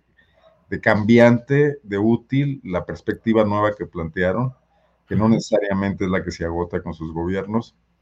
Eso me parecería. Revisando a, a Xochitl, pues a ver, digo, esa candidata está teniendo, está mostrando el signo de cómo surgió. Esa ocurrencia de diseño de un pequeño núcleo de ideólogos y de empresarios que la imponen a los partidos políticos, que ven en ella un salvavidas, está haciendo todas las crisis que logran construir eh, ese tipo de soluciones, porque no son para nada orgánicas, ¿no? Entonces es abandonada por los dirigentes políticos, con pleitos internos, con una escasa idea de, discurso, recurriendo a muchos a muchas agotadas fórmulas que le funcionaron en el primer momento de confrontación con, con el López Obradorismo. Ella sí, sin darse cuenta de que está peleando contra un presidente que tiene una enorme popularidad, cometiendo errores como los que ya se reseñaron ampliamente aquí, eh, felicitaciones a mi ley, de contradicciones en su discurso, cuando entras conceptualmente a analizar qué significa eso, ¿no? Entonces, eh, pues eh, a menos que ocurra un verdadero milagro, no veo cómo podrá despegar de las bajas cifras que tiene en este momento. Eh, los partidos ya están en lo suyo, repartiéndose las candidaturas al Senado y a las diputaciones, donde creo que incluso por eso no la acompañaron en Ciudad Juárez. Eh, está su verdadero proyecto político, su proyecto de seguir eh, usufructuando estos partidos franquicia, ¿no? En el futuro, que les funcionan si son segundo, tercero y cuarto lugar, etcétera. Claro. Hasta aquí dejo esta primera parte. Arnoldo, gracias. Damos la bienvenida a Arturo Rodríguez, que ya está por aquí. Arturo, buenas tardes. Buenas tardes. Buenas tardes. ¿Sí me escucho? Sí. Sí te escuchas ah, perfectamente ya. Listo para coaguilizar lo que sea necesario, Arturo. Bienvenido. siempre eh, un gusto, un privilegio y este, saludarte, Julio, Arnoldo, y en esta ocasión a, Ingrid, que hace tiempo que no nos, no nos veíamos. Muy bien, muchas gracias. Ingrid Urgelles es abogada y doctora en literatura. Eh, participa en varias eh, mesas de opinión, de análisis, y la verdad es que el chat está lleno de comentarios positivos diciéndonos que es un gran acierto que esté con nosotros Ingrid. Ingrid, ¿cómo vas viendo este tema del arranque de estas precampañas de los todavía denominados precandidatos? Ingrid, por favor. Bueno, muchas gracias. No, no estoy viendo el chat, pero agradezco a la audiencia. Eh, y sí, bueno, está, bien interesante este arranque de las pre, pre, pre campañas, ya no sé cuándo podemos empezar a llamarle oficialmente las pre-campañas presidenciales, pero em, estoy de acuerdo con Arnoldo en varios puntos de los que plantea, en el sentido de que en el caso de Claudia Sheinbaum es bien interesante eh, fijarse en cómo comienza este arranque con ese discurso que ella eh, da anteayer, ¿cierto? Eh, donde un poco establece los lineamientos que van a ser, eh, digamos, el futuro de lo que ella está planteando eh, y que uno pudiera entender como una especie de continuidad. Y ahí estoy de acuerdo con Arnoldo en el sentido de que, bueno, hasta qué punto va a ser una continuidad 100% basada en el gobierno de López Obrador y cuándo o en qué momentos ella se va a desprender hacia un proyecto que tenga un cariz un poco más personal. Em, siento que de estos 17 puntos que ella eh, plantea, ¿cierto? Eh, como una especie de pre-proyecto, ya ni siquiera sé cómo llamarlo, eh, pero que son como declaraciones de principio. Hay varias que son realmente muy similares a las narrativas que utiliza el presidente en em, las mañaneras y en cualquier contexto en el que él da su opinión, ¿cierto? Esto de apelar siempre a la oposición, esto también de hablar del humanismo como una cosa ideológica que yo nunca he entendido muy bien a qué se refiere, eh, y a negarse como en etiquetar al movimiento como de comunista o socialista, sino que este gran paraguas que uno se pregunta, bueno, ¿qué significará? Eh, y muy, con mucha claridad hablar del no zigzaguear, eh, lo menciona varias veces, que me parece interesante porque efectivamente eh, hasta qué punto no se zigzaguea cuando hay 150 personas que están entrando del PRI, del PAN y del PRD a, Morena. Eh, pero dentro de todas estas propuestas iniciales con las que arranca su, su pre-campaña, eh, algunas cosas que vi que pudiera uno entender como más de su propia identidad como candidata, pensaría que es cuando ella habla de techo de cristal, no, no, nunca ha nombrado el feminismo como parte de su campaña, eh, que me llama mucho la atención, pero sí habla del techo de cristal y de buscar los derechos sustantivos de las mujeres, habla del desarrollo científico y tecnológico, que no es algo que el presidente haya contemplado, ¿cierto? Y de em, fuentes renovables de energía, que ahí uno siente que desde su lógica como de científica eh, pudiera, digamos, estar eh, como hacia una mirada un poquito más ecológica del desarrollismo. Por otra parte, hay muchos temas que deja pendientes. Yo me imagino que con el tiempo irá desarrollando, pero el gran ausente, que es de las cosas más eh, cuestionables del gobierno de López Obrador, tiene que ver con la estrategia de seguridad. No se menciona absolutamente nada.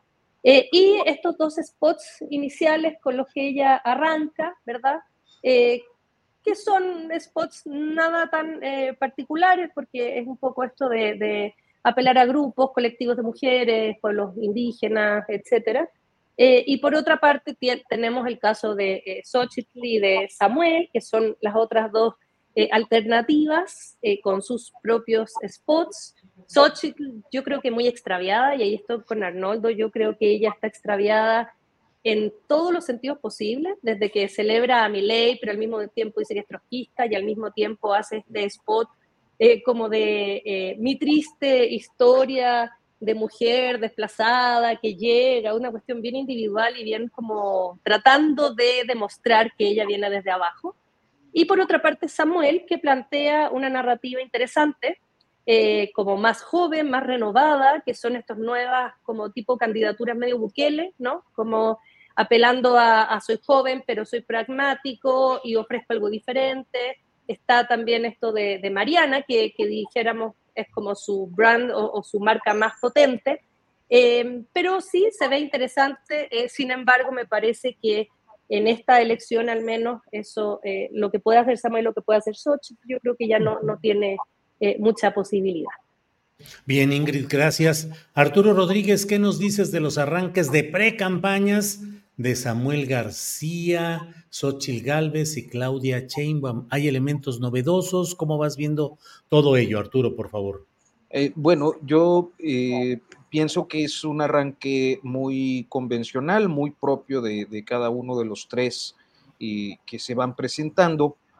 Y, creo que en el caso de, de pues es clara la apuesta por un eh, proyecto de continuidad, eh, eh, porque es lo que representa desde su origen y su grupo político y el planteamiento que ha venido haciendo en distintas temáticas a lo largo de los últimos seis años, podríamos pensar que más, pero bueno, pues digamos que del periodo electoral del 17-18 a la fecha, me parece que es eh, consecuente y que su eh, apuesta por eh, promover la continuidad, pues tiene una lógica que no solo atiende a, a la, digamos, a la congruencia que necesariamente tiene que exponer en su campaña, sino también a niveles de aprobación muy altos del presidente López Obrador. Por el lado de Xochitl, yo he visto algunos comentarios eh, un tanto eh, eh, contradictorios en el sentido, o sea, que se contraponen en el sentido de que por una parte vemos a una Claudia Sheinbaum que reivindica el movimiento, que reivindica la tarea de, todos para, para seguir construyendo, para seguir transformando y más o menos juega sobre esa idea, mientras que eh, la narrativa de Xochitl Galvez es más individual. Eh, habla ella de, su vida, de sus experiencias, de, de cómo transitó de, un pueblo rural y pues a estar eh, en las grandes ligas de, los negocios y la política, que tendría que ser más precisa en eso, creo, pero a mostrarse como una persona que logra una movilidad social y llega a tener éxito.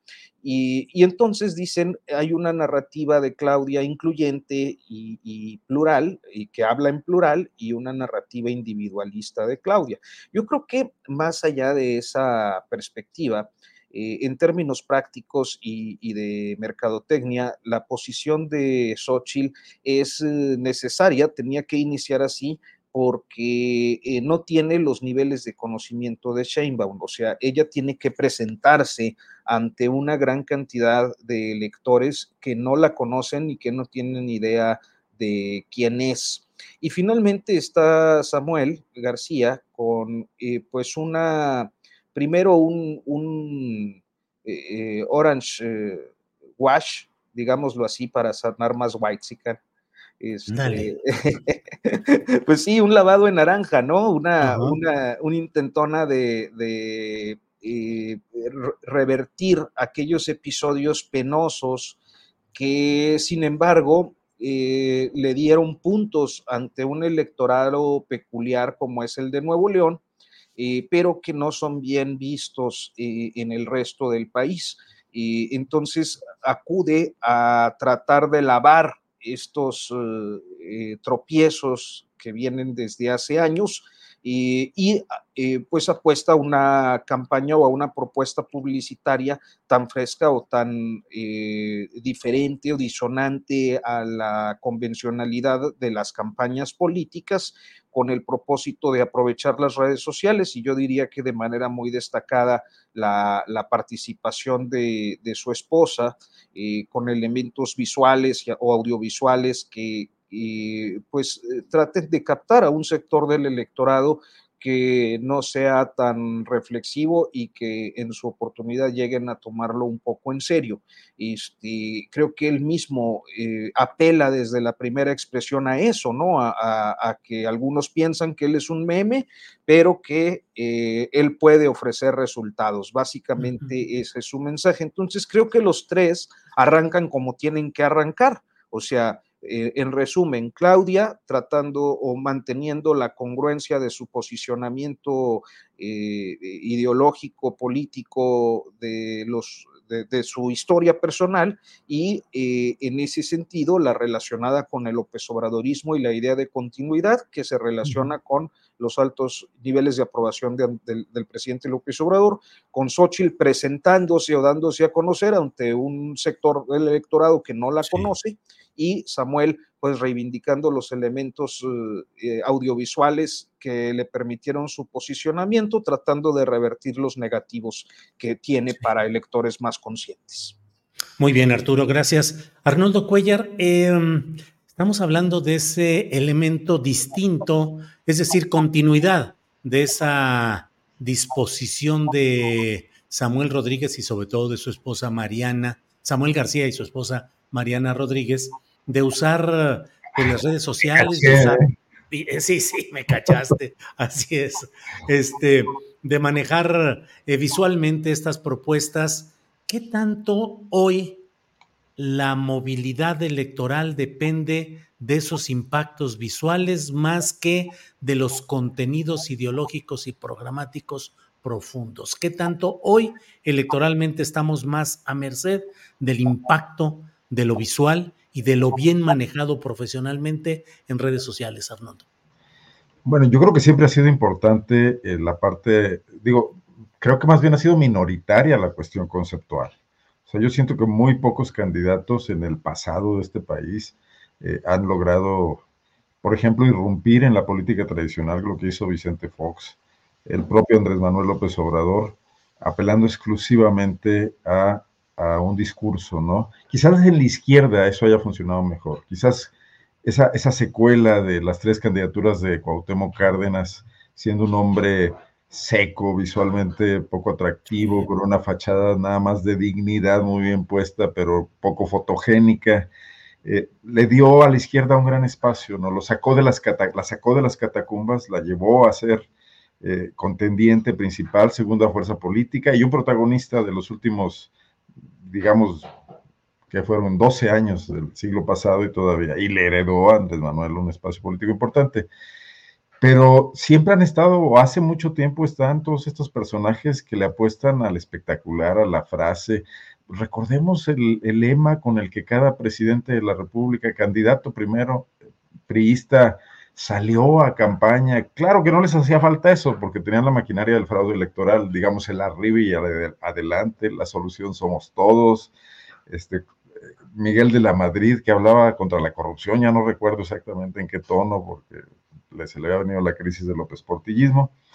Eh, y eso yo no sé si motivaba a votos o no, pero construía eh, programas políticos, los simplificaba, los mandaba a, a que quien no se va a meter a leer un texto amplio pudiese en una frase más o menos identificar de qué hablaba el candidato.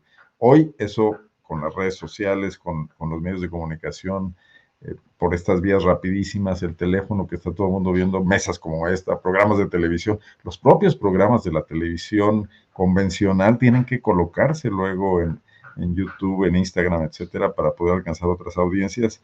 Hay un componente ahí que, que definitivamente vamos pues, a, conocer su impacto. Yo sí creo que hay un segmento del electorado que va a ser sensible a esto y que, que va a rechazar mucho eh, otro, otro tipo, o, rechazar quizás no sea la palabra, ignorar quizás más bien, entrar a, debates políticos profundos. El, el, país tampoco está en una situación en la que todo el mundo quiere entrar a conceptualizar cosas. Son pequeños núcleos polarizados los que estamos discutiendo eh, qué es lo mejor, mantener el esquema de, combate a la desigualdad, incluso aunque aquí en el chat me, tundan, me tundan mucho por el tema de que siempre digo que López Obrador queda de ver y me dicen que cómo mido eso, pues bueno, no lo mido yo, lo mido la realidad y hay muchos temas ahí que no me voy a meter ahorita en eso. Eh, pero no hemos llegado a un nivel de, crisis de ninguna manera. O sea, la mayor parte de la gente está a gusto eh, con lo que está ocurriendo. Que, por ejemplo, no funcione la política ambiental eh, de este país y que sigamos teniendo emergencias ambientales por todas partes, construyendo incluso algunas nuevas, no parece ser un tema colocado fuertemente en la agenda, desgraciadamente, ¿no? Pese a que algunos discutan que las energías alternativas y que la refinería es una equivocación, en realidad los temas son otros. El, tema son, por ejemplo, que no tenemos ya ríos en este país limpios, ¿no? En algunos casos ya no tenemos ni ríos. Aquí pasaba el Lerma en Guanajuato hace algún tiempo, ahora ya no existe. Es, un drenaje, ¿no? Bueno, ese tipo de temas no están haciendo crisis. Entonces, el debate va a ser más superficial. ¿Sí o no? López Obrador sí, López Obrador no. 4T sí o no. Y ese debate lo está perdiendo en este momento eh, quienes eh, pretenden sabotear o criticar o hacer sentir que sí está ocurriendo una tragedia. Y lo dicen las encuestas todos los días, que miden la popularidad del presidente y que miden ahora también a los candidatos presidenciales. Pero también siento que esas encuestas dejan de fuera a este electorado, sobre todo un electorado joven, que ya no va a los medios, ni siquiera eh, a, los, a los que estamos en, en, vías digitales y que nos pretendemos alternativos, sino que se está informando en, TikTok muy rápidamente. Y es a lo que le está apostando en el caso de, Samuel García y de su esposa Mariana Rodríguez, o como tú dijiste, Samuel Rodríguez. Y Mariana García. bueno, es más Samuel Rodríguez que ella, Mariana García. porque el personaje es ella y todo el mundo dice no la, no la dejen de observar. Así es. Ahí puede dar un brinco, que a quien ameniza es a Xochitl, porque también ella es un personaje que no permea mucho en esos ámbitos. ¿no? Bien, Arnoldo.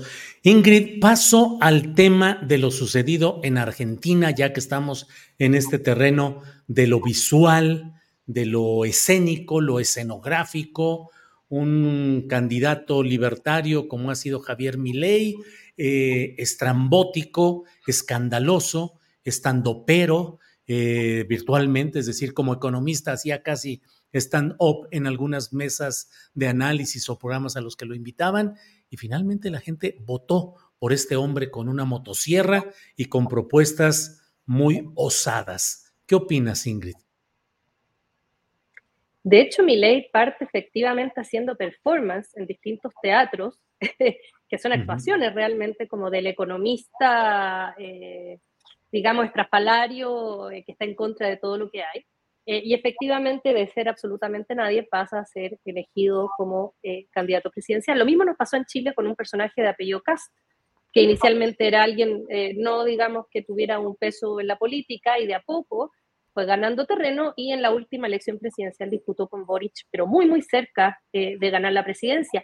José Antonio Cast. José Antonio Cast, efectivamente. Y son estos movimientos mundiales que estudios hay un montón de cómo se llaman, porque son las, las derechas de las derechas, alt-right se les llama como derechas alternativas.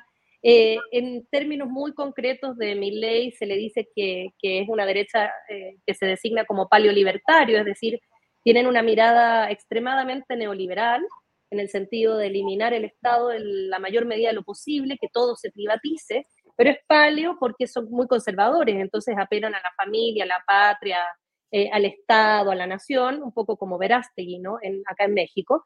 Y es difícil como estabilizar esto a nivel mundial porque cada lugar geográfico tiene sus propias particularidades. Todavía es un movimiento que está en continuo cambio, parte eh, desde el siglo XXI, es algo muy reciente. Fíjense que la creación de Vox es del 2013 recién, o sea, esto acaba de empezar. Eh, y efectivamente hemos tenido algunos antecedentes como podría ser Trump o podría ser Bolsonaro, este José Antonio Cast, y ley, que vendría a ser como la última eh, fichita de este grupo de ultraderechas, que se instala en un país que viene con una desintegración económica muy fuerte. Eh, Argentina fue desmantelado profundamente en la década de los 90 por eh, Menem, tuvo muchas crisis económicas, después Macri también sobreendeudó mucho al país y este kirchnerismo eh, que deviene del peronismo, ¿cierto? Que no ha sido capaz de dar una salida al país eh, viable y un gobierno de eh, Fernández, que es este último gobierno, que realmente no fue capaz de canalizar el descontento. Ante un descontento muy fuerte, porque efectivamente la inflación de Argentina es una cosa que no permite ni una vida medianamente digna, por supuesto que todo ese descontento es canalizado por estos individuos de la nada, ¿cierto?, que aparecen, estrafalarios, como yo les digo, o, performáticos, que, ¿qué es lo que propone? ¿Qué es lo que proponía Mi ley proponía desarmar todo, o sea, ley ni siquiera propone algo de construcción, sino que propone desmantelamiento general, desde cerrar el Banco Central, eliminar todos los ministerios posibles eh, y privatizar todos los derechos que se puedan. Eh, ¿Y por qué repercute? Porque le está dando una alternativa a otra a un pueblo que ya no encuentra una salida a través de la izquierda. Entonces, eh, ¿por qué? Un poco, ¿por qué ocurre esto? Por distintos elementos que también tienen que ver con la cultura argentina, pero principalmente porque el progresismo no fue capaz de eh, poco manejar este descontento y dar una alternativa a la gente. Sí, gracias, Ingrid. Gracias. Eh, Arturo Rodríguez, Arturo, em, el presidente de la República ha dicho hoy en la conferencia mañanera de prensa que Argentina se metió un autogol con la elección de Milei, por una parte, y por otra dice que en México no hay el riesgo de que la derecha pueda llegar al poder. Arturo, ¿cómo ves esos segmentos de derecha? Mucho tiempo hemos hablado en México del yunque, de los tecos de la Universidad Autónoma de Guadalajara, de la Unión Nacional de Padres de Familia, de las organizaciones fachada de la derecha mexicana, eh, ahora con Eduardo Verástegui, pero de veras estará, digamos, electoralmente se percibe poco el crecimiento de esa derecha, constituye un riesgo o no. ¿Cómo lo ves, Arturo Rodríguez? yo creo que los a ver, creo, o sea, lo que yo creo es que hay en toda democracia, sobre todo en estas nuestras latinoamericanas, que son las que eh, volteamos a ver con frecuencia y nos quedan cerca, eh, pero yo creo que también en las demás, en la gringa, etcétera, encontramos que eh, hay pues un movimiento pendular que se relaciona necesariamente con el desgaste de los gobiernos. Entonces, eh, hemos tenido etapas donde hay una, un avance significativo de las izquierdas en América Latina eh, y de repente ese avance se revierte hacia la derecha o la derecha muy extrema, como podría ser el caso eh, en, esta ocasión de Argentina, pero pues que lo hemos visto en otros momentos con, con Bolsonaro y con,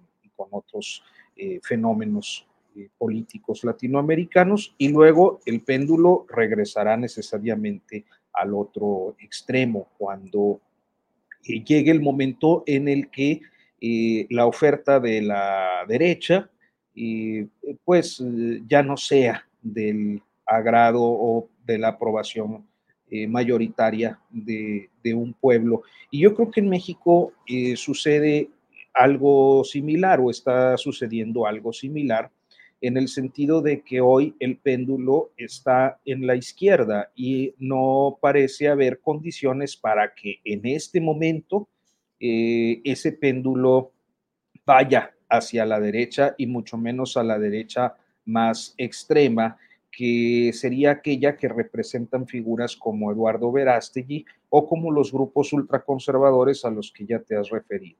Este, esos grupos ultraconservadores, sin embargo, tienen una presencia permanente, constante en la sociedad mexicana y creo que es eh, muy notorio en algunas discusiones eh, públicas, en el, en el, debate legislativo e inclusive eh, en la calificación constitucional eh, posterior al debate legislativo de temáticas relacionadas con derechos sexuales, reproductivos, eh, diversidad sexual, eh, etcétera. Y porque, a final de cuentas, la presión que suelen ejercer sobre actores políticos de todos los partidos es muy intensa. Y yo creo que uno de los ejemplos más visibles, pues, ha sido siempre el del aborto, pero hay otros que pueden ser menos visibles, pero igual de, conflictivos, como el de los derechos de niños, niñas y adolescentes, que se aprobó con generalidad en 2015 y cuya aprobación local, o sea, la homologación en los estados, fue sumamente violenta por el activismo de estos grupos conservadores y, de algunos obispos que los asusan. Entonces, creo que tienen una importancia política, creo que hay algunos momentos en los que logran tener una mayor presencia electoral, como ocurrió e, en el caso de los gobiernos panistas, cuando pues algunos actores del Yunque, por ejemplo, llegaban a secretarías de Estado, a gubernaturas, alcaldías. Arnoldo seguramente tiene un, retrato más eh, eh, amplio, claro, contundente del que yo pueda, pueda tener, pero eh, en este momento no están en el ánimo electoral, como no lo están los grupos oligárquicos, como no lo están los representantes de las familias que históricamente han detentado el poder, no es extraño, no es casual que eh, personalidades como Marcelo Ebrard o como Santiago Krill no logren tener un mayor posicionamiento en un país donde el ánimo no da para que los grupos dinásticos eh, tengan presencia electoral y sí eh, eh, eh, lleva a que inclusive alternativas políticas como el PRI-PAN-PRD, que hoy representan a la oposición más robusta en el escenario político mexicano, apuesten por una persona que si bien es rica y puede reivindicar una vida de movilidad social y de transición de la pobreza hacia el éxito económico. Entonces, creo que tiene razón el presidente López Obrador en el sentido de que no hay condiciones, yo no sé si la palabra correcta sea riesgo, este, pero no hay condiciones para que en la democracia mexicana en este momento la derecha o la ultraderecha tengan un avance significativo.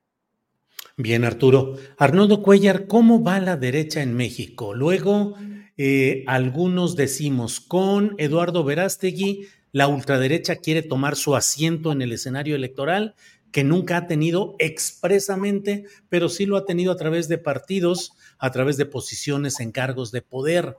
Eh, la derecha en México, ¿crees, Arnoldo, que se mantiene viva al acecho e infiltrada o instalada en diferentes espacios de poder, tal vez inconfesa en su condición de ultraderecha, pero ahí presente? ¿O crees que es una corriente que no prende en el mm, ánimo social mexicano. Arnoldo.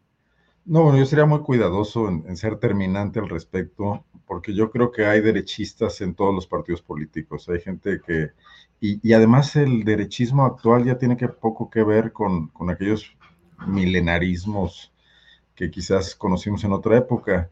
Eh, tiene mucho que ver con el tema del capitalismo exacerbado y de, este libertarismo que quiere que los dejen hacer todo lo que quieran y creo que ahí tenemos ejemplares en todas partes, pero, pero la, derecha no crece por sí misma, o la ultraderecha, o los radicales, eh, digamos, anti, anti todo, antisistema, ¿no?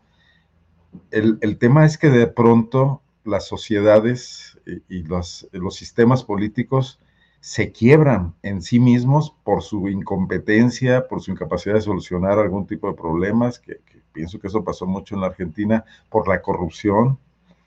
Y entonces los milenaristas eh, encuentran terreno abonado para las, para, ante el hartazgo de la gente, eh, salir y proponer soluciones que, que, son de, de, romperlo todo, ¿no?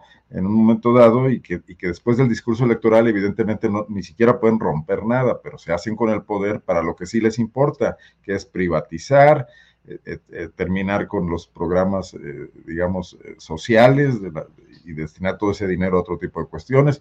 Me, me, asombra la rapidez con la que ya haya un plan en Argentina para, hoy, hoy estaba eh, leyendo entrevistas con quien va a ser el mega secretario de infraestructura, ecología, energías, etcétera, que van a compactar varios ministerios y que ya tiene planes para construir carreteras, para privatizar la industria petrolera, eh, etcétera, ¿no?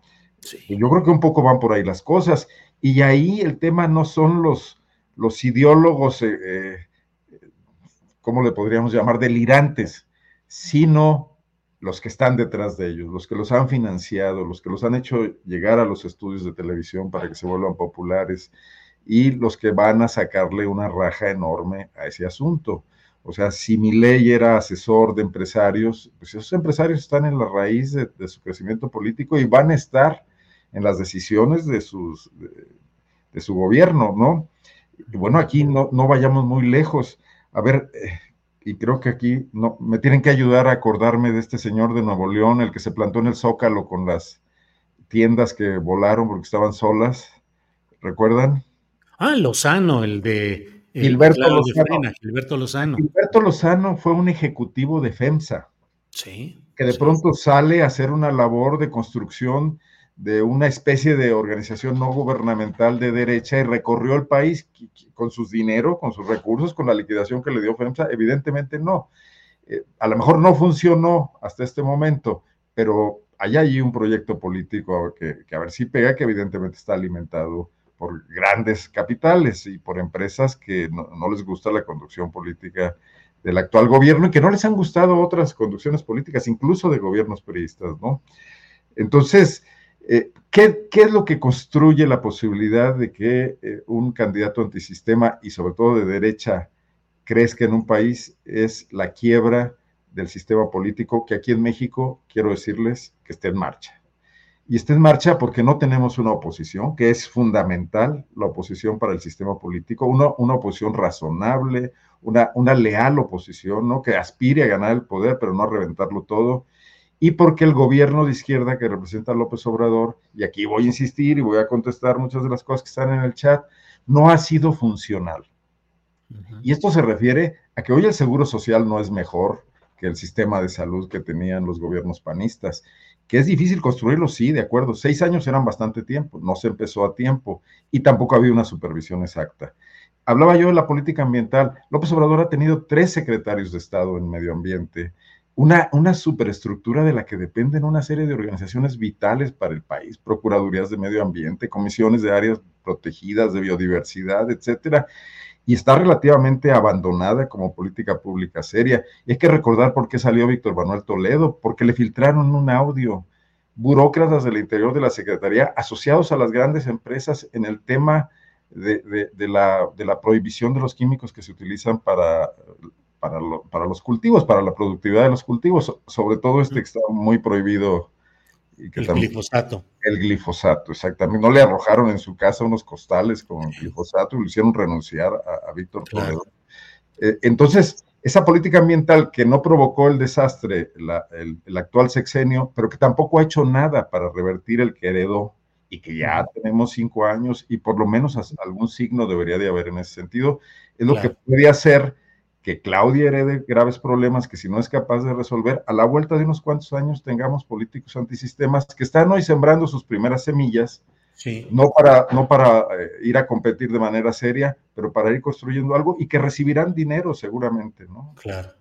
Bien, Arnoldo. Ingrid, em, dos temas que me llevan a preguntar qué tanto la estructuración institucional de las derechas o de los golpistas militares en este caso, o los golpes empresariales, condicionan el futuro de las sociedades y casi que impiden el, progreso real de esas sociedades. Pienso, te decía al inicio de esta eh, emisión, el 20 de noviembre de 1975 murió Francisco Franco, luego de 38 años de dictador en España, pero antes, años atrás, había dejado una especie de testamento en el cual decía, dejo todo atado y bien atado. Hoy España sigue debatiéndose en la misma estructura institucional que le dejaron, una monarquía parlamentaria, el respeto finalmente a esos segmentos de la derecha golpista y dictatorial. Y bueno, ahí está el gobierno de Pedro Sánchez que está entrando en funciones en condiciones precarias. Eh, y en Chile, donde también la herencia del dictador Augusto Pinochet sigue condicionando mucho del avance de la sociedad chilena. Mm, están en el proceso que ha sido muy accidentado de modificar, de cambiar la constitución dejada durante el tiempo pinochetista con una serie de modificaciones o eh, cambios, reformas varias, pero finalmente ahí sigue todo eso. ¿Qué tanto se puede avanzar en esa estructuración institucional que dejan dictadores o derechas, Ingrid. Sí, bueno, tiene que ver con el tema de, cómo se resuelven estos episodios de las dictaduras eh, latinoamericanas y, un poco la, española, que uno puede pensar en, la dictadura de Franco y de Pinochet como un símil por el hecho de nunca haber resuelto o nunca haber llegado a un puerto en términos de justicia, verdad y reparación, eh, y donde hay una transición un poco cuestionable, eh, en el sentido que se vuelve a la democracia, pero no hay una verdad histórica eh, única en que se considere, digamos, que sí existió una dictadura, de que sí hubo desaparecidos, asesinados, etc. Y un poco eso también le está pasando a la Argentina, curiosamente, porque Argentina, si bien hizo su proceso de justicia bastante mejor que Chile y otros países, esta llegada de la derecha llega con un negacionismo eh, muy radical y parte del discurso de Milley, que es parte del discurso de José Antonio Cast, que es parte del discurso de la ultraderecha de Vox en España, es negar lo ocurrido y decir aquí no hubo dictaduras, aquí no hubo muertos, aquí no hubo desaparecidos, y un poco como que estuvieran eh, dándole voz a una parte de la sociedad que no ha querido aceptar esa, esa realidad. Y eso ocurre cuando las sociedades están muy, eh, digamos, polarizadas en estos términos. Y, y, ahí quisiera retomar un poco de lo que decía Arnoldo, porque me parece que en México eh, no está en las mismas condiciones en términos de este riesgo de la llegada de la ultraderecha como sí lo están en nuestros países. Eh, ¿Y por qué estoy pensando en eso? Bueno, precisamente porque en el caso mexicano hay una cosa muy concreta, que el gobierno de Andrés Manuel López Obrador tiene un proyecto que con todo lo cuestionable que puede ser en muchos frentes, y ahí estoy de acuerdo con él, eh, militarización, etcétera, el proyecto de fondo es un proyecto desarrollista estatal. En estos otros países, eh, estas derechas que están llegando y que retoman de las dictaduras, vienen con una, un proyecto que es neoliberal en extremo, es decir, el desmantelamiento. Eh, y por lo tanto sumamente diferente. Independiente de todo lo que pueda hacer el gobierno de AMLO, eh, lo que se busca es fortalecer precisamente la, empresa estatal, eh, pública. En estos otros países, y estoy pensando en Chile también, que corremos un gran riesgo nosotros la próxima elección de que salga la ultraderecha, más bien lo que se busca es volver al neoliberalismo, neoliberalismo que fue implementado por las dictaduras. Eh, en el caso nuestro, Pinochet fue precisamente quien instaló a Chile como un laboratorio neoliberal, y lo que están estas, estas derechas nuevas tratando de hacer es volverlas a poner. ¿Y por qué? Porque al final estas derechas vienen muy eh, acorde con los poderes económicos, eh, las oligarquías, ¿no? Eh, y si nosotros nos fijamos, por ejemplo, ayer, ¿quién celebraba el ascenso de Milei acá en México? Vamos a ver con claridad quiénes son, ¿no? O sea, tenemos desde Leo Zuckerman hasta Xochitl, hasta una serie de personas que todas están asociadas a la oposición. En Chile, por supuesto que la derecha celebró ¿no? la llegada de Milei, pero uno piensa, bueno, estas, estas candidaturas de ultraderecha, aunque se digan rebeldes y aunque se digan contestatarias, en realidad responden a poderes económicos. ¿Qué es lo que se busca? Extraer recursos naturales, por supuesto. Eh, que el litio, por ejemplo, que hay en nuestros países sea privatizado, que cierta minería sea privatizada. Todos los proyectos que quiere hacer mi ley tienen que ver con la privatización y eso de rebelde no tiene nada, eso es lo más hegemónico que puede existir.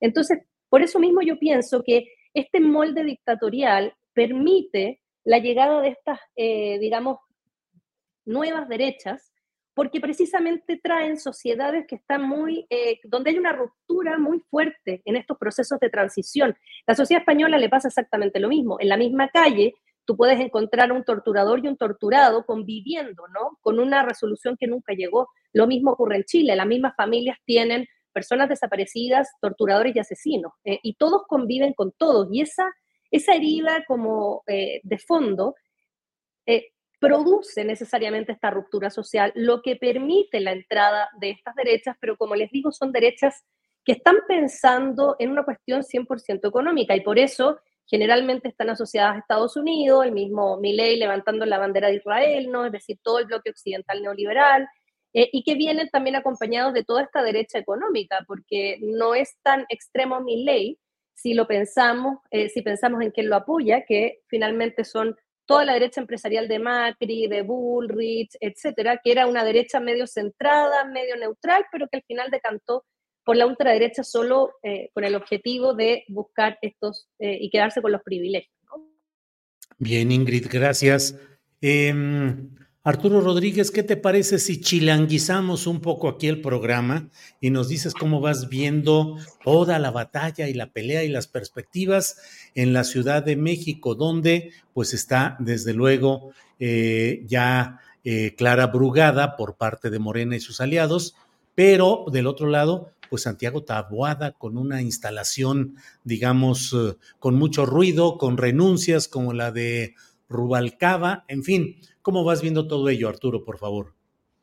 Bueno, lo que pasa es que la Ciudad de México es la, eh, el, centro, el epicentro de la lucha política de, 2024. Es muy simbólico, eh, en especial por los resultados eh, polarizados, digámoslo así, de la ciudad en 2021. Esta división que se da en el electorado capitalino y que naturalmente tiene eh, efectos por diferentes eh, eh, razones en el 2024. Una candidata a la jefatura de gobierno por Morena que representa, pues sí, a la, izquierda histórica, que viene desde el movimiento maoísta, del movimiento popular en el oriente de la Ciudad de México, y con una trayectoria cercanísima a López Obrador en los últimos 20 años, cuando menos, eh, eh, frente a un candidato, o eh, creo que será así, un candidato, que pues representa a esa clase media acomodada, capitalina, abundante, que pues ofrece, digamos que una eh, mejor alternativa para un sector de la población que eh, rechaza todo aquello que huela a, izquierdismo eh, en, la ciudad. Entonces, y naturalmente, pues hay costos, ¿no? las izquierdas han gobernado siempre en la Ciudad de México desde que hay elecciones en el 97 y aún con el cambio de siglas, como proyecto eh, político en, perspectiva histórica están sujetos a un desgaste que algunos sectores pues están dispuestos a cobrarles. Entonces, eh, pareciera que eh, el hecho de que las oposiciones puedan alcanzar una cierta competitividad en la Ciudad de México es al menos un deseo, una aspiración y yo creo que un deseo viable de realizar eh, para las oposiciones, por lo que representaría para la elección presidencial. Y en este contexto, pues eh, también eh, dentro de esas oposiciones hay un montón de, golpes bajo la mesa, porque al ser una candidatura que tiene tanto en juego, pues todos quieren agarrar una tajadita o una tajadota del pastel que, representa eh, la ciudad. Entonces, eh, será, creo que uno de los escenarios más eh, intensos de, lucha política en los próximos siete meses, la Ciudad de México, quizás como en ningún otro estado de la República, y quizás con mayor intensidad y, y mayor pues confrontación que en la presidencial. Bien, pues estamos ya en la parte final del programa. Eh, así es que entramos a la gustada sección de los postrecitos, Ingrid, en el cual eh, planteamos lo que se quiera poner sobre la mesa. Aquí a veces los postres son amargos o son dulcecitos, depende de cómo los queramos diseñar. Arnoldo Cuellar, por favor, postrecito para ir avanzando en el final de este programa. Tu micrófono, tu micrófono. Perdón, sí. Me llamó mucho la atención la postura de Felipe Calderón en su felicitación a Milei, porque le, dedicó todo un tratado de qué sí debe de hacer y qué no debe de hacer, incluso tratando de moderarlo. Se puso en plan de, de político progre, buena ondita, señalándole algunos de sus errores. No sé si está buscando chamba, que lo contraten de asesor, o él mismo se da cuenta de que el personaje es intransitable del todo y entonces quiso matizar ahí, a diferencia de muchos, muchos otros de los que se mostraban felices el domingo por la tarde-noche, ¿no? Y en otro tema, eh, nada más en, en, Guanajuato, la contienda por la gobernatura será entre cuatro mujeres y me parece que eso es absolutamente histórico. Ya además de las candidatas del PAN, que hoy presentó su renuncia, Livia Denise García, la secretaria de Desarrollo Social, donde ya se encontraba en campaña desde hace un año, y de Alma Alcaraz de Morena, que ustedes ya conocen la historia, eh, llega por el, por el ejercicio de la paridad frente a un contrincante que la superó ligeramente en la encuesta.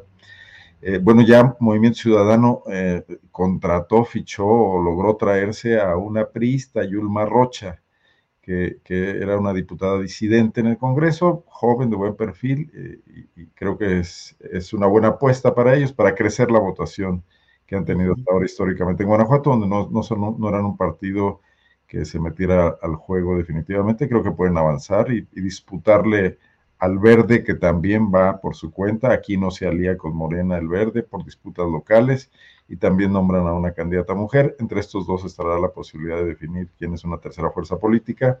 Y bueno, parece un panorama interesante en un estado conservador como Guanajuato, eh, muy de derecha, con predominio fuerte de estas corrientes, eh, un, estado donde no se ha legislado ninguno de los señalamientos de la Corte de avance en materia de derechos, ni para la diversidad sexual, ni para las mujeres, que ha sido el último en integrarse a muchas de estas políticas nacionales, no obstante ser mandato constitucional. Entonces me parece que es un parteaguas importante. Bien, Arnoldo, gracias. Ingrid, por favor, postrecito, lo que desees poner sobre la mesa. A ver, postrecito. Nada, me llamó la atención cuando estaba viendo los spots estos de campaña, eh, de quiénes son las empresas que están detrás de cada uno de las, las y los candidatos. Eh, no sé si ustedes saben, pero la empresa que está detrás de Claudia Sheinbaum es la empresa Heurística, que también estuvo detrás de la campaña de Omar García Farpush. Eh, y quien está detrás de Samuel García es la empresa Eusen. Tanto Eusen como Heurística partieron inicialmente como una empresa en común, eran las mismas personas eh, que partieron hace muchos años, digamos, con MC. y que en 2012 se separan eh, porque, porque uno se va, eh, una parte se va con MC y se va eh, a, digamos, asesorar la campaña de Alfaro, la otra parte se convierte en este heurística que se va con Aristóteles Sandoval, pero lo interesante es que estas dos empresas, que finalmente eran originalmente la misma, es bien interesante porque Usen, de hecho, le hizo toda la guerra sucia a Claudia Sheinbaum en la candidatura por la ciudad, cuando la llamaban asesina por el Repsamen y todo esto. Entonces, para que vean cómo son las cosas, donde las mismas personas terminan asesorando a unos y a otros. Y en el caso de Xochitl, yo realmente no sé, he tratado de, investigar quién es la empresa que está detrás. No sé si es ella misma o es inteligencia artificial, pero bueno, tendremos que seguir ahí buscándole.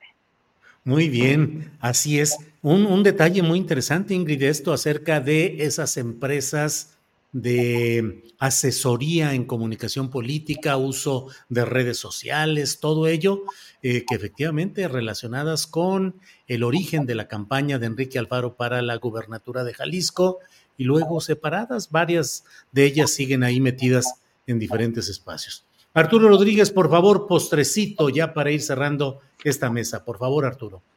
Hoy, pues, muy, muy eh, rápido, nada más, ahorita que hace el comentario Arnoldo de, Felipe Calderón, me quedé pensando eh, en esta eh, actitud que a veces suelen agarrar los políticos medio retirados de, querer generar consejos al príncipe, como, como, como en una lógica muy del alto renacimiento, este, tratando ahí de incidir o de influir o de no sé, autosignificarse un poco ante una realidad que seguramente les abruma por el mal gobierno que detentaron este, dicho esto con toda elocuencia, porque la otra es que pues no andaba en sus cabales el hombre.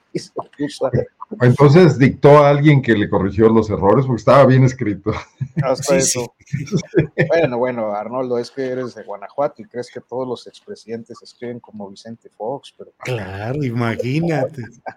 Muy bien, Arturo. ¿Algo más, Arturo? No, no, no, mira, no, nada más es este, adelante, adelante. decir que eh, tenemos ya un periodo bastante extendido de pre-pre-campañas que iniciamos en este, pues, el, el, banderazo de arranque formal a, a las precampañas, que eh, nos obligan a una reflexión sobre la legislación electoral, sobre las leyes electorales, no, no solo por eh, los tiempos y las medidas que eh, se habían establecido y que se han encontrado las fórmulas para violentarlas por todos lados, desde todos los partidos, sino también porque llegamos a precampañas que en teoría representan la elección de los militantes de un partido político, de los simpatizantes de un partido político, por quién debe ser el abanderado.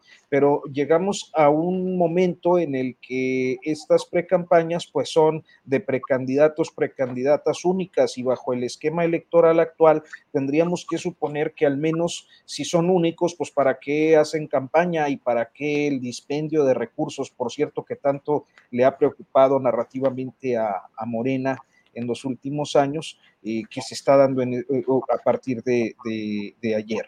Entonces, eh, creo que esto es indispensable para el periodo postelectoral, sé que es muy anticipado, pero se tiene que ajustar de algún modo porque si no nos enfrentamos a normas de simulación, o sea, hay una simulación que restringe los tiempos para hacer campaña, porque a final de cuentas nada puede hacerse contra las campañas que ya se hicieron para ser coordinador de la 4T o para ser coordinador del, Frente Amplio o para lo que sea. Este, y llegamos al periodo de precampañas donde no hay elección interna de los partidos, donde hay precandidatos únicos. Pues estamos hablando en realidad de campañas extendidas, más de un año, ¿no? De, proselitismo. Es, es absurdo y, ajeno a los controles, libre de controles eh, que nos lleven a ver de dónde vienen los financiamientos, mucho dinero, espectaculares, bardas, movilizaciones, y, pareciera que todo el mundo está atado de manos en la institucionalidad electoral. Yo creo que es un tema ahí para dejarlo. Como Muy bien, Arturo. Sí. Arnold.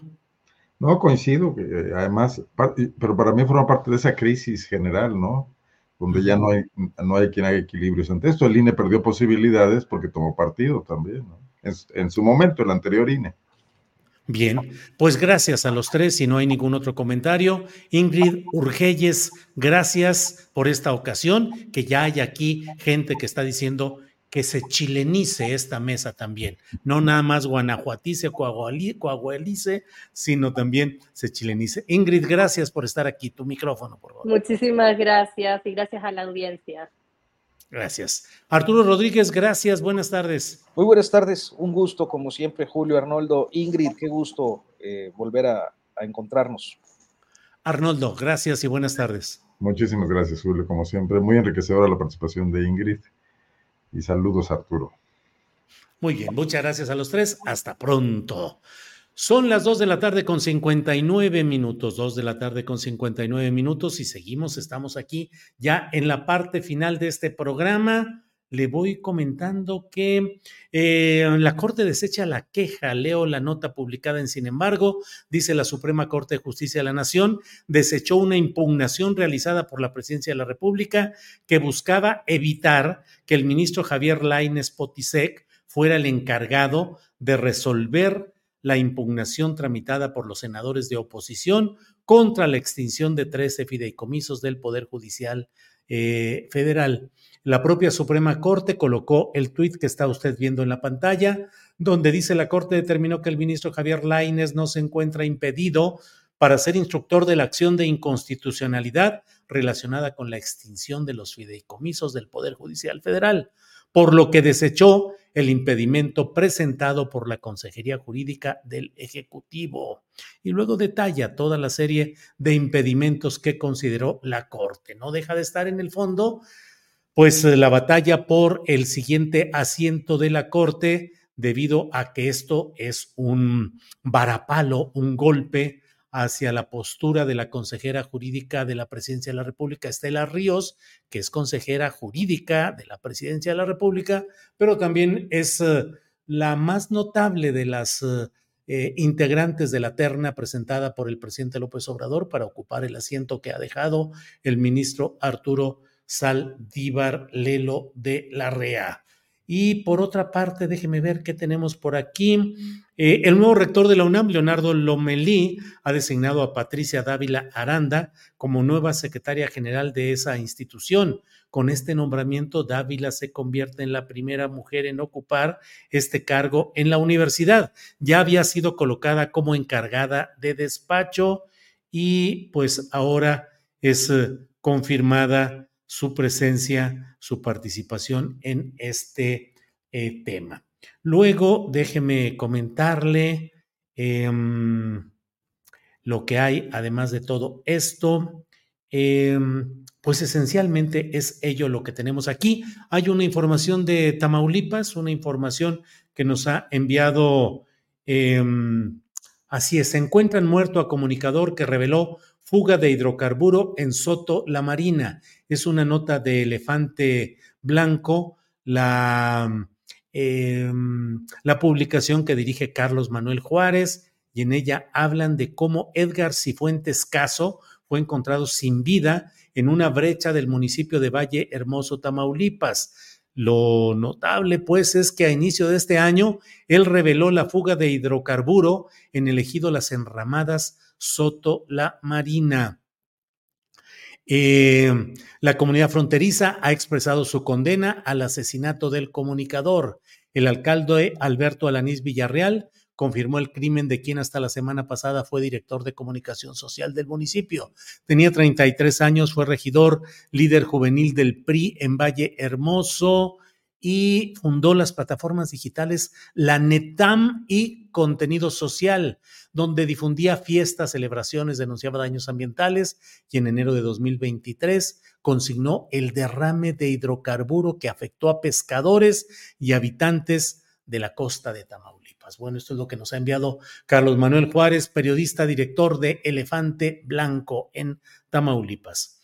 Bueno, pues estamos pues en esta, en esta parte y eh, déjenme decir, agradecemos como siempre la oportunidad de estar con ustedes, de platicar acerca de lo que ha sucedido en estas horas y minutos recientes en nuestro país. A nombre de la tripulación astillero, a nombre de la comunidad, hacemos, bueno, por cierto, la alcaldesa en Cuauhtémoc, Sandra Cuevas, le puso una pausa a su relación con el frente opositor integrado por PRI, PAN y PRD. Descartó afiliarse a Morena. Eh, hay un pequeño segmento de lo que ha dicho hoy, vamos a ponerlo. Es un segmento de Sandra Cuevas que está... Orden y disciplina. Y yo le voy a enseñar lo que es el orden y la disciplina. Aquí se tocó con pared. Por eso no le pido nada a nadie, para no deber favores. El Señor a mí me ofreció, para los que dicen, Puede estar enojada porque no le dieron un hueso, ¿no, señores? Me ofrecieron la Pluri 1 como diputada federal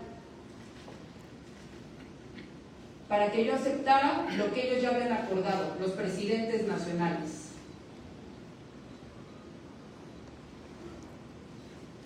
Yo no estoy necesitada de un cargo no vengo por cargos, vengo porque me interesa mi ciudad, porque me interesa la gente.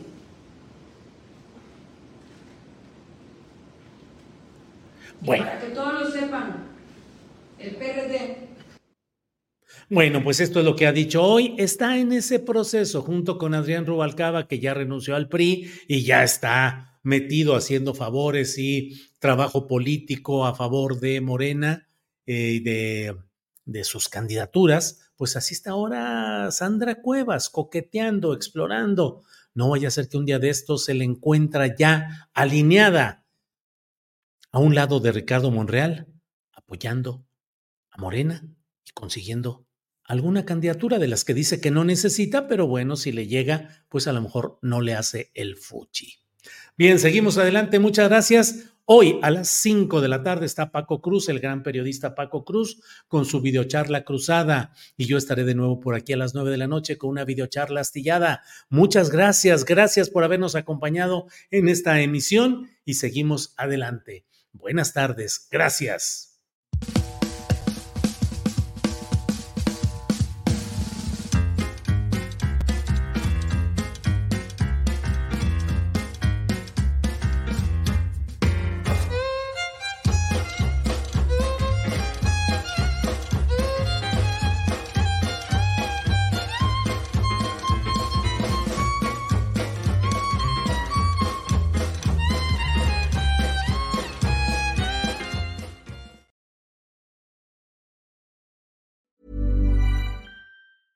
Cool fact a crocodile can't stick out its tongue. Also, you can get health insurance for a month or just under a year in some states. United Healthcare short term insurance plans, underwritten by Golden Rule Insurance Company, offer flexible, budget friendly coverage for you. Learn more at uh1.com. Hey, it's Danny Pellegrino from Everything Iconic.